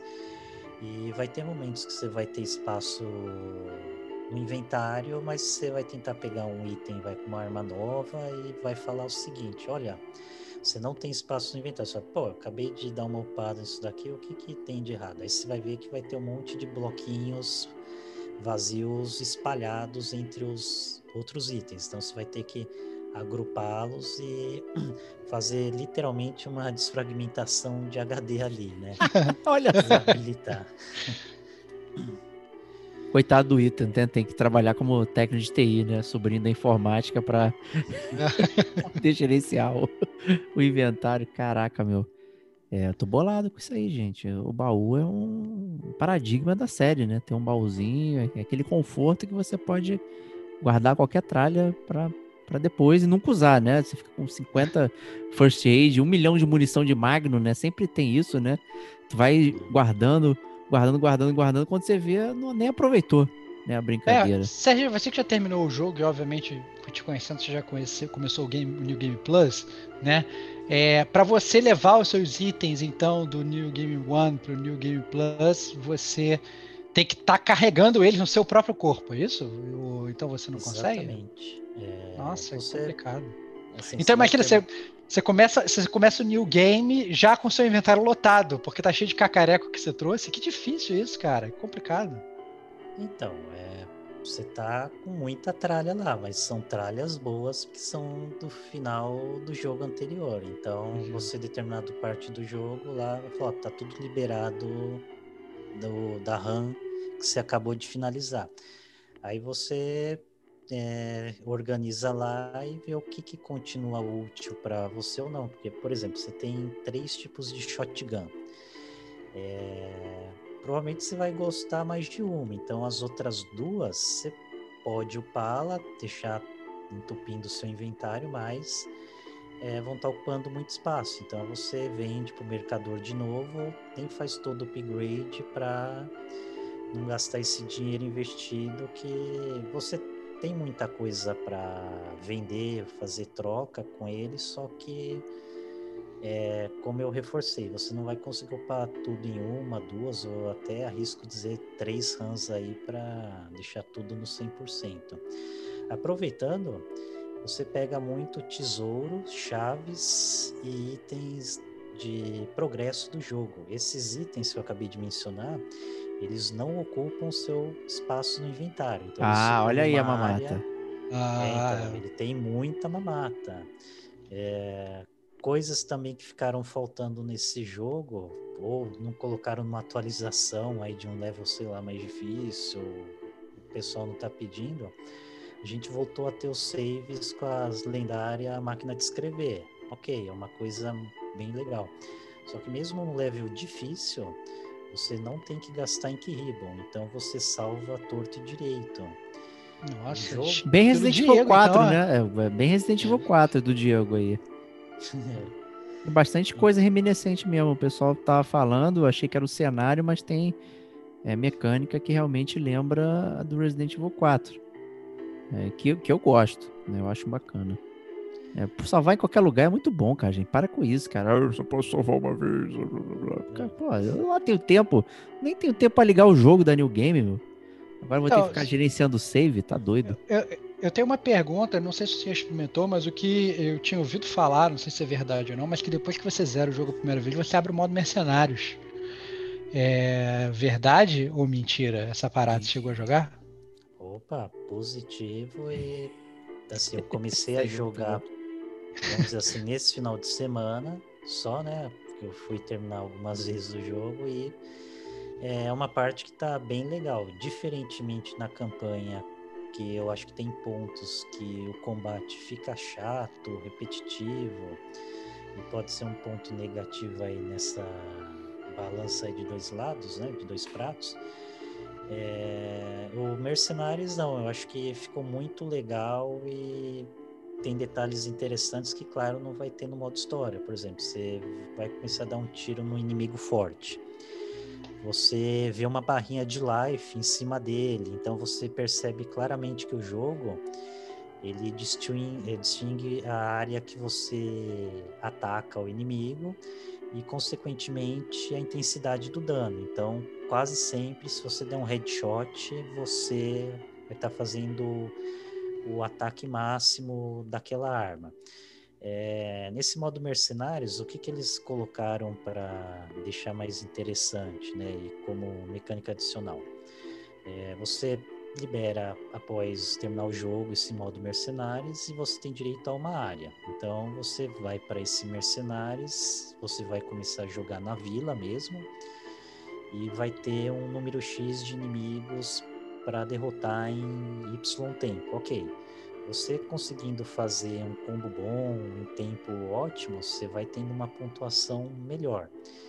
E a cada vez que você atingir o mínimo necessário de cada área, você tem um warp zone para a próxima área ligada a esse cenário. Então, cada, vamos dizer assim, cenário tem três áreas. E para você chegar na terceira, que sempre é um pouquinho mais difícil, você tem que fazer o requisito mínimo em um tempo pré-estipulado, com bônus que você vai pegando durante o game, que você, pelo que eu percebi, você pode escolher um no momento, só que a cada um que você pega, você tem um rol de três opções para escolher. Então, para exemplificar, ficar mais fácil, vamos supor que no primeiro item de assim buff de arma, eu posso pegar um que aumente a velocidade de reloading, é o dano crítico perto ou o tiro a longa distância. Aí, pô, tô jogando com a shotgun, eu vou querer upar meu tiro a curta distância. Aí numa próxima vão aparecer um rol diferentes ou até o que apareceu no anterior. E aí eu vou escolher agora que após derrotar um inimigo, ele pode entrar em combustão e dar dano nos inimigos próximos. Então eu escolho esse. Então esse passou a ser meu bônus ativo no momento. E o que eu tinha escolhido apare... fica num seletor reserva do meu lado esquerdo da tela. Se no terceiro hall de opções eu não gostar de nenhuma das três, eu posso manter a minha que eu tenho ou escolher a que eu troquei porque eu não gostei. Então, achei que foi uma mecânica simples, é um Mercenários até o momento bem simples e é, Gostoso de jogar, tá né? Pelo muito visto. gostoso e tem uma repetição boa, tô prevendo aí. Após eu conseguir um ranquear em um cenário, eu habilito o próximo cenário para eu jogar. E após conseguir no mínimo de A, né, que a nota vai, se não me engano, de a SSS, que é de acordo com o ranking de pontos, você vai evoluindo conforme você tem uma nota de A para cima, A, depois S, S2 e S3. Se você não tirar o A, você vai ter seu ponto, seu recorde lá e vai ter que jogar de novo até atingir a marca para Tem que passar de fase. Cenário. Exatamente. Entendi. É, voltando para o jogo, é, a gente sabe muito bem que a, a, ideia da Capcom é fazer o Resident Evil em, em trilogias, né? Então, Uhum. fez um, dois e três, depois fez o 4, 5 e o lixo, e depois fez os- o 7 e, o- e Concordo. o. Era, fez o 7, o 8. E eu quero saber se eles já deixam. Não- obviamente, eu sei que você já zerou, sei que você não vai dar nenhum spoiler nem pra gente, nem pros ouvintes, mas eu quero saber se ele já deixa essa porta aberta pro, pro 9 para encerrar essa trilogia do Ethan aí. Então, é, o jogo deixa pontas em abertas, mas também ele te responde a muitas dúvidas e curiosidades que tinham no set. Aliás, tem algumas revelações assim é, que só fazem sentido quando você está terminando o 8. Então eu achei muito legal de algumas coisas que vão acontecendo durante o jogo e você começa a falar, pô, mas por que, que isso está acontecendo dessa maneira? Por que, que tá tendo esse rumo? E aí o jogo ele explica direitinho, principalmente pelo diálogo dos personagens e também por os famosos files, que são tão bem legais esses jogos. Tem um número razoável, mas eles trazem informações importantes, como por exemplo, em uma parte que eu quero comentar do jogo, e uma curiosidade, aliás, talvez não, né? Eu Já Cuidado. lá para frente, é. Que o que acontece? Você tem determinados pontos do jogo que você começa a ler os files, você entende a fraqueza dos inimigos, né? E aí você, se você leu, vai ser muito legal. Você vai falar, pô, vou ter que usar isso contra esse inimigo. Esses inimigos aqui comuns de áreas também são fracos a isso, ou vão ter esse tipo de comportamento, então eu vou agir dessa maneira para derrotá-los facilmente. E legal que funciona. O jogo trabalha legal, vale a pena você ler. Não você não tá lendo, vai, muito texto para não ter nada interessante. Ou até mesmo o pouco que é mostrado lá em files, você tem uns resumos, vamos dizer assim, que são res- pequenos resumos de história e complemento de histórias que você se interessa sempre ler.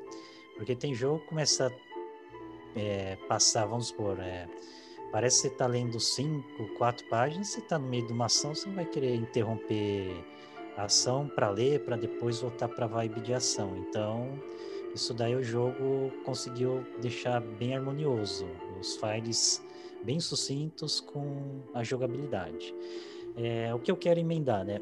Aí vai para os ouvintes é, um, um conselho aí de spoiler, que assim, o Resident Evil ele foi lançado no início de maio e logo já tem uma pequena polêmica com um filme chamado Frankenstein's Army, né? É, esse filme ele tem um design de cenário e inimigos que o Resident Evil está sendo assim Acusado de plágio. Acusado de plágio. acusado de um Homenageando. plágio ferrado, né? E ali até o momento o que que a gente tem de oficial? O diretor desse filme, no primeiro momento, ficou assim, elogiado porque tem um personagem de um filme dele que aparece no jogo. E o pessoal todo tá comentando, né, de uma franquia famosa, né? E ele não, acho que não tava ciente exatamente do que era. Aí logo depois ele foi atrás para ver o que que a Capcom tinha feito de homenagem a ele. Ele achou muito plágio e muito cópia. É, tanto no design dos personagens, a inspiração e como se comportam, né, os inimigos naquela área, né, os NPCs. E aí é uma coisa que a gente vai saber lá para frente do, que, que vai dar. Se vai dar um processo para Capcom que ela vai ter que desembolsar uma graninha, né, provavelmente para o estúdio, porque esse diretor, até onde eu sei, ele não tem o direito intelectual, né, do, dos personagens e design, né, do que foi usado no filme, mas é, o estúdio sim. Então, ou se a Capcom foi mais, vamos dizer assim, malandrinha e verificou se tinha sido patenteado ó, os personagens desse filme aí, né, a, dizer assim, a propriedade intelectual. Ou seja, o que você está falando, Serginho, é que se você quiser evitar spoilers de Resident Evil 8, você não pode ler sobre o jogo, ler resenha sobre o jogo, escutar sobre o jogo, mas você também não pode ver o filme. Como é que é o nome? Frankenstein's Army, Army. isso? É, É, de 2013. É, então, então aparentemente é isso. Fique longe desse filme caso você queira fugir de spoilers, porque aparentemente o, o jogo é uma cópia do filme, né? Ou se você. O lado ruim é o seguinte: se você já viu esse filme, você provavelmente nem precisa jogar o jogo, porque já sabe o que acontece. É isso, né? Você chegou a ver o filme, Serginho, ou não? Então, eu fui atrás, né? Depois que eu terminei o jogo, eu saí da minha bolha aí pra fu- fugir dos spoilers, né? E aí eu, assim, eu dei de cara com um gringo, canal de um gringo aí, né? O cara comentando sobre inspiração desse jogo. E o cara, logo na thumbnail, tem o, vamos assim, o personagem do jogo e do filme. Você fala, caraca, hein? Muita coincidência, né? Mas. fazer o quê, né? E aí, ele é um jogo bem trash, né? O jogo ou o filme? O filme, né? Eu procurei para ver se ele tinha disponível no YouTube. Ele tem uns trechos lá. É um filme é, sobre um é, exército russo que vai em um determinado lugar e encontra um determinado tipo de seres lá, né? Eu vou entrar em mais detalhes que aí também eu já estaria assim. Porra, é spoiler do jogo, spoiler do filme tá pior do que eu, É. cara. Tá roubando. É, mas não é do jogo todo, hein? É só de um pequeno trecho lá que foi até quando a gente tava conversando, enquanto eu terminava pela primeira vez, que eu falei, ó, pô, o jogo deu uma melhorada aqui, né? Então tem que dar um crédito aí pra esse lugar onde a Capcom foi beber água aí, viu? É, Justíssimo. antes, antes de você, antes você, você encerrar, Serginho, é, é, a gente chegou a trocar ideia algumas vezes enquanto estava falando, mas você realmente teve esse ponto. Você começou o jogo achando que o jogo. Começou o seu relato falando, achando que, pô, tô me amarrando, tô gostando muito. Aí logo depois você veio com um relato falando, caraca, tô achando meio sacal, tô achando meio chato. E depois, meio que depois você passou dessa parte, você, você falou que, que você gostou de novo, né? Essa quebra que você teve no meio, sem spoilers, ela é uma quebra de roteiro ou ela é uma quebra de gameplay? Por que, que você ficou tão chateado no meio do Resident Evil 8? Então, eu achei que foi de gameplay. De roteiro, assim, eu não tenho o que reclamar. Mas o gameplay, caramba, cara, ficou assim, sacal. Por quê? É, Cada vez que você vai passando, vamos dizer assim, áreas, eliminando áreas, você pode voltar para a vila, que ela funciona como um grande hub do jogo. Hum, E como sendo um grande hub, ela tem um pouquinho daquela mecânica bem rasinha, vamos dizer assim, de Metroidvania, de você conseguir ir em áreas na vila que você não conseguia ir no primeiro momento. Então você tem uma exploração em etapas, né? Você vai uma primeira vez, aí você não consegue ver muita coisa, depois você consegue com item abrir lugares novos, fuçar aqui e ali, numa terceira vez, por exemplo, também, e vai sendo assim. E, claro, você vai tendo uma renovação de rol de inimigos, só que chega um determinado momento que é, fica uma parte de gameplay, assim, muito focada, vamos dizer assim, esse Resident Evil 8, ele tem ah, momentos de tensão, de terror, ah, mas ele tem um pouquinho daquele pé em FPS, né? E acho que esse FPS ele foi meio forçado a barra em determinados momentos para talvez ficar um jogo justificável como um jogo de ação, né? Para ter o bocanhar aquele público de ação. E eu achei que foi totalmente desnecessário, porque os combates eram muito repetitivos e começou a ficar sem graça, cara. Entendi. Entendi, entendi. Muito, muito, muito inimigo, muito tiroteio e pouco, pouco medo e pouca tensão. Muito, muito arcade, pelo visto, É. então, em alguns momentos. Virou horda aí, cara. Tô imaginando uma horda aqui e você lá no shooter. historicamente parece ok com a série, né? Se a gente olhar até pro 7, tem esse momento meio barriga, né? Que você acaba tendo muito combate, acaba enfadonho e tal. Acho que é comum, né? Como até o Stevox falou, você fica borrado, de repente. É muito difícil você ficar borrado 12 horas. O player não aguenta, o Diego não aguenta. Eu não vou ficar 12 horas com medo. Estoura o não dá. intestino do Diego, não é, dá, não cara. dá, meu. Não dá. Se você tem prisão de fralda. ventre, meu, já era. É, eu, eu, eu lembro do, do, do nosso amigo Hugo Castro, ele falando é, sobre Resident Evil 7, que ele ficou até com câimbra na barriga de medo. Eu tô, eu tô muito ansioso pra jogar o Resident Evil 8 pra saber se eu vou ficar com câimbra na barriga que nem ele ficou jogando o 7, cara. Eu acho que esse relato do Serginho aí de que inclusive é uma das cenas que dá mais medo de toda a Nossa, série tá Resident Evil, eu acho que deve ser espetacular. Pro Serginho, rei do terror, falar isso, cara, É, pô. Pra mim é atestado de qualidade, cara. Eu gostei. Muito bom. Deu, Serginho. deu pra ver Então- o rosto dele se modificando quando ele tava explicando aqui, né? Quem Então, tá no final das contas, Serginho, você recomenda o jogo, então, né? Você, você curtiu? O jogo é recomendadíssimo, né? Ele, para mim, acho que para os fãs das séries do Resident Evil, né? Principalmente quem gostou do 4, do 7, é, tá bem caprichado o jogo. Assim, no geral é a melhoria do 7. Tem muito elementos do 4, referência, easter eggs, é, e só por você ter aquele incentivo de jogar uma, duas, três vezes, depois o modo mercenários, né? Eu acho que vale a pena essa aquisição. Lembrando que Resident Evil demora mais do que Copa do Mundo para ser lançado, né? Verdade. Muito bom. Então é isso aí, gente. Detonando agora aí quatro jogos japonesíssimos para você escolher qual a sua seara, terror, ação, lutinha, né, fo- fotógrafo, né, enfim, você tem de tudo aqui para você escolher. É, e, né, aquela roleta russa do dinheiro, né? Acho que o único que é barato aqui é o Octopath Traveler no Game Pass, né, não no Switch, né? Então é tá difícil, né? Você eleger e a gente tá aqui para dificultar o seu trabalho falando de jogos que a gente acabou recomendando aqui de alguma forma. Então, obrigado aí a todos que acompanharam o Detonando agora. Obrigado, Serginho. Obrigado, Digo aí, que tava tirando foto, apareceu, né, para agora, né? Tava renovando, é, revelando o filme, né? pra poder Excelente, É aparecer. isso aí, vim de Charija- Charizard e New One, cara, de carrinho de Pokémon.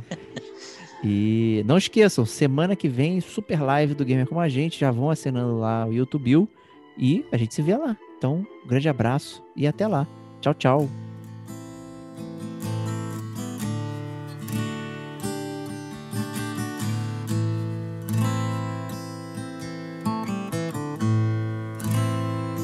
It's been a long year. I know you're tired and you're blue.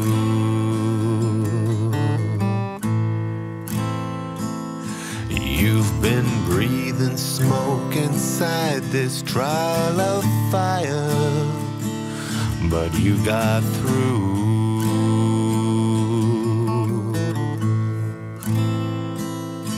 And I know the world's gone wrong, but you're still present, you're still strong.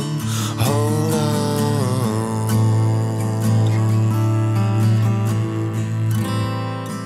Through all your pain and all your tears, you're still resolute and you're still here. Uh-uh. been a long It's been so heavy on your soul. And though your scars have hardened and have turned to armor, it took its toll.